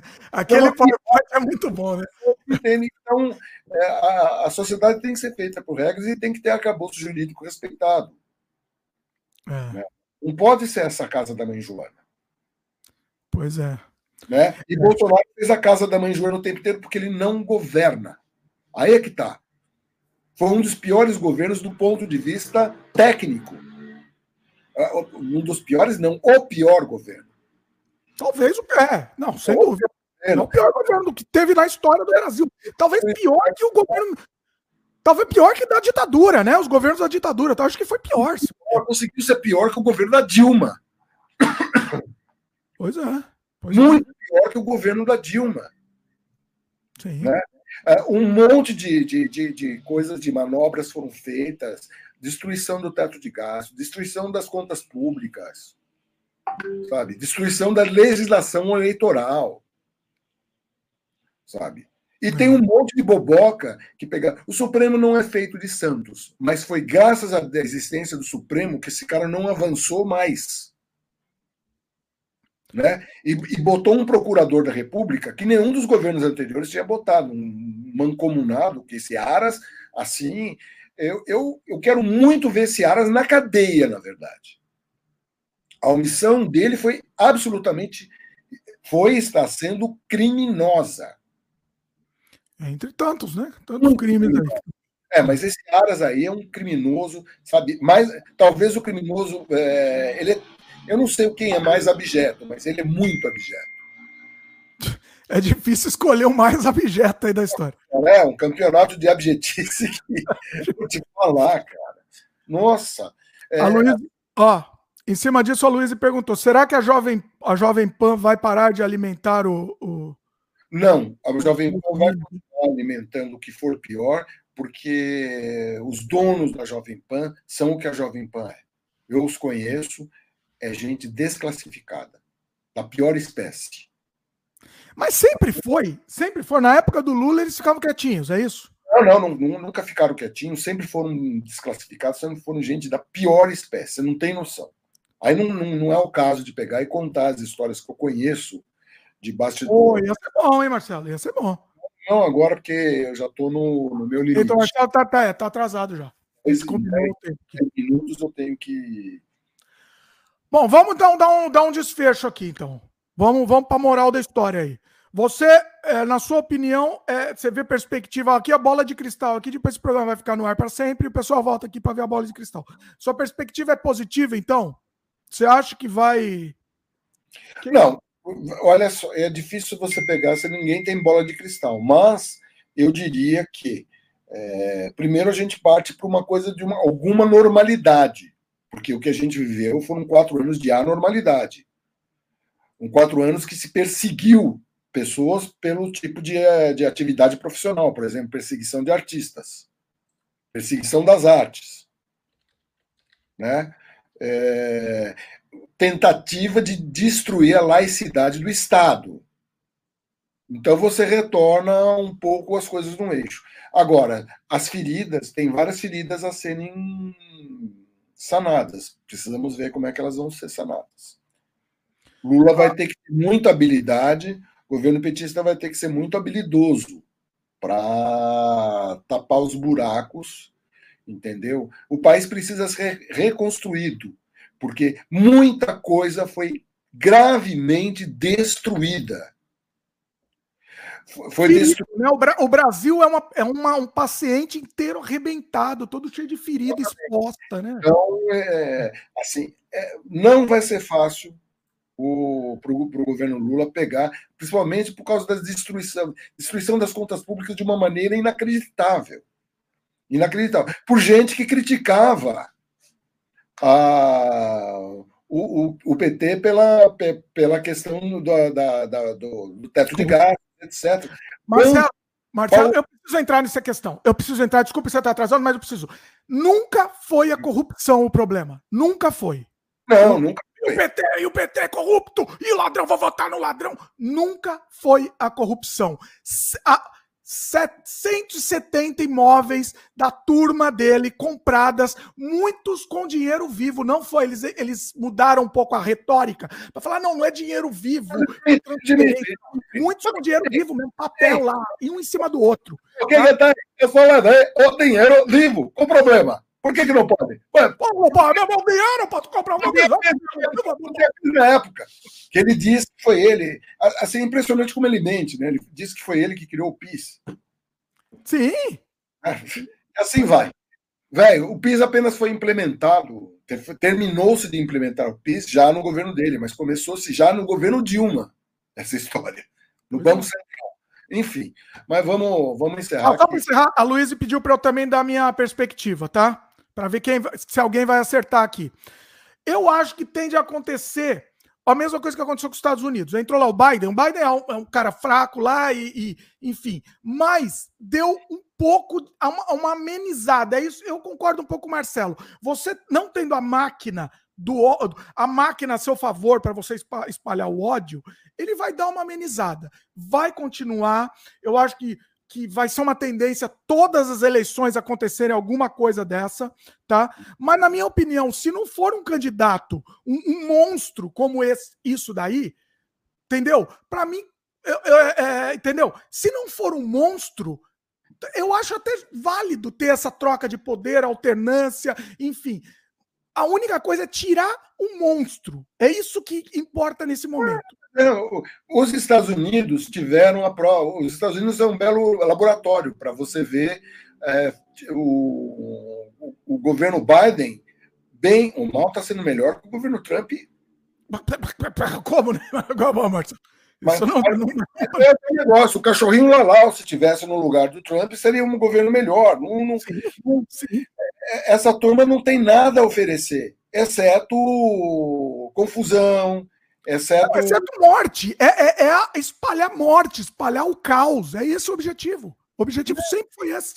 E não é escondido. Sabe por que, que eu acho interessante? Porque não é escondido, tá claro. É... Falado com todas as palavras. O meu objetivo é, é o caos. É, vamos encerrar, porque senão. Vamos encerrar, Marcelo tem um compromisso aí, tem uma reunião agora. Bom, gostei, desopilei o fígado hoje aqui. Tá muito sem freio aqui, sem poder falar. Hoje, o meu, meu fígado tava até duro. O meu fígado, Marcelo, tava pulsando duro, assim. Agora, agora tá mais tranquilo aqui. Tô relaxado. É isso. Pessoal, participa aí, comenta, lembra de dar um like aí, se inscreve no canal se não é inscrito, clica no sininho de notificação. Foi muito legal a participação de todo mundo aqui. João falou que vai marcar depois. João, a gente conversa depois em off para a gente combinar um, um sem freio com você também. Quero, quero trazer você aqui no sem freio.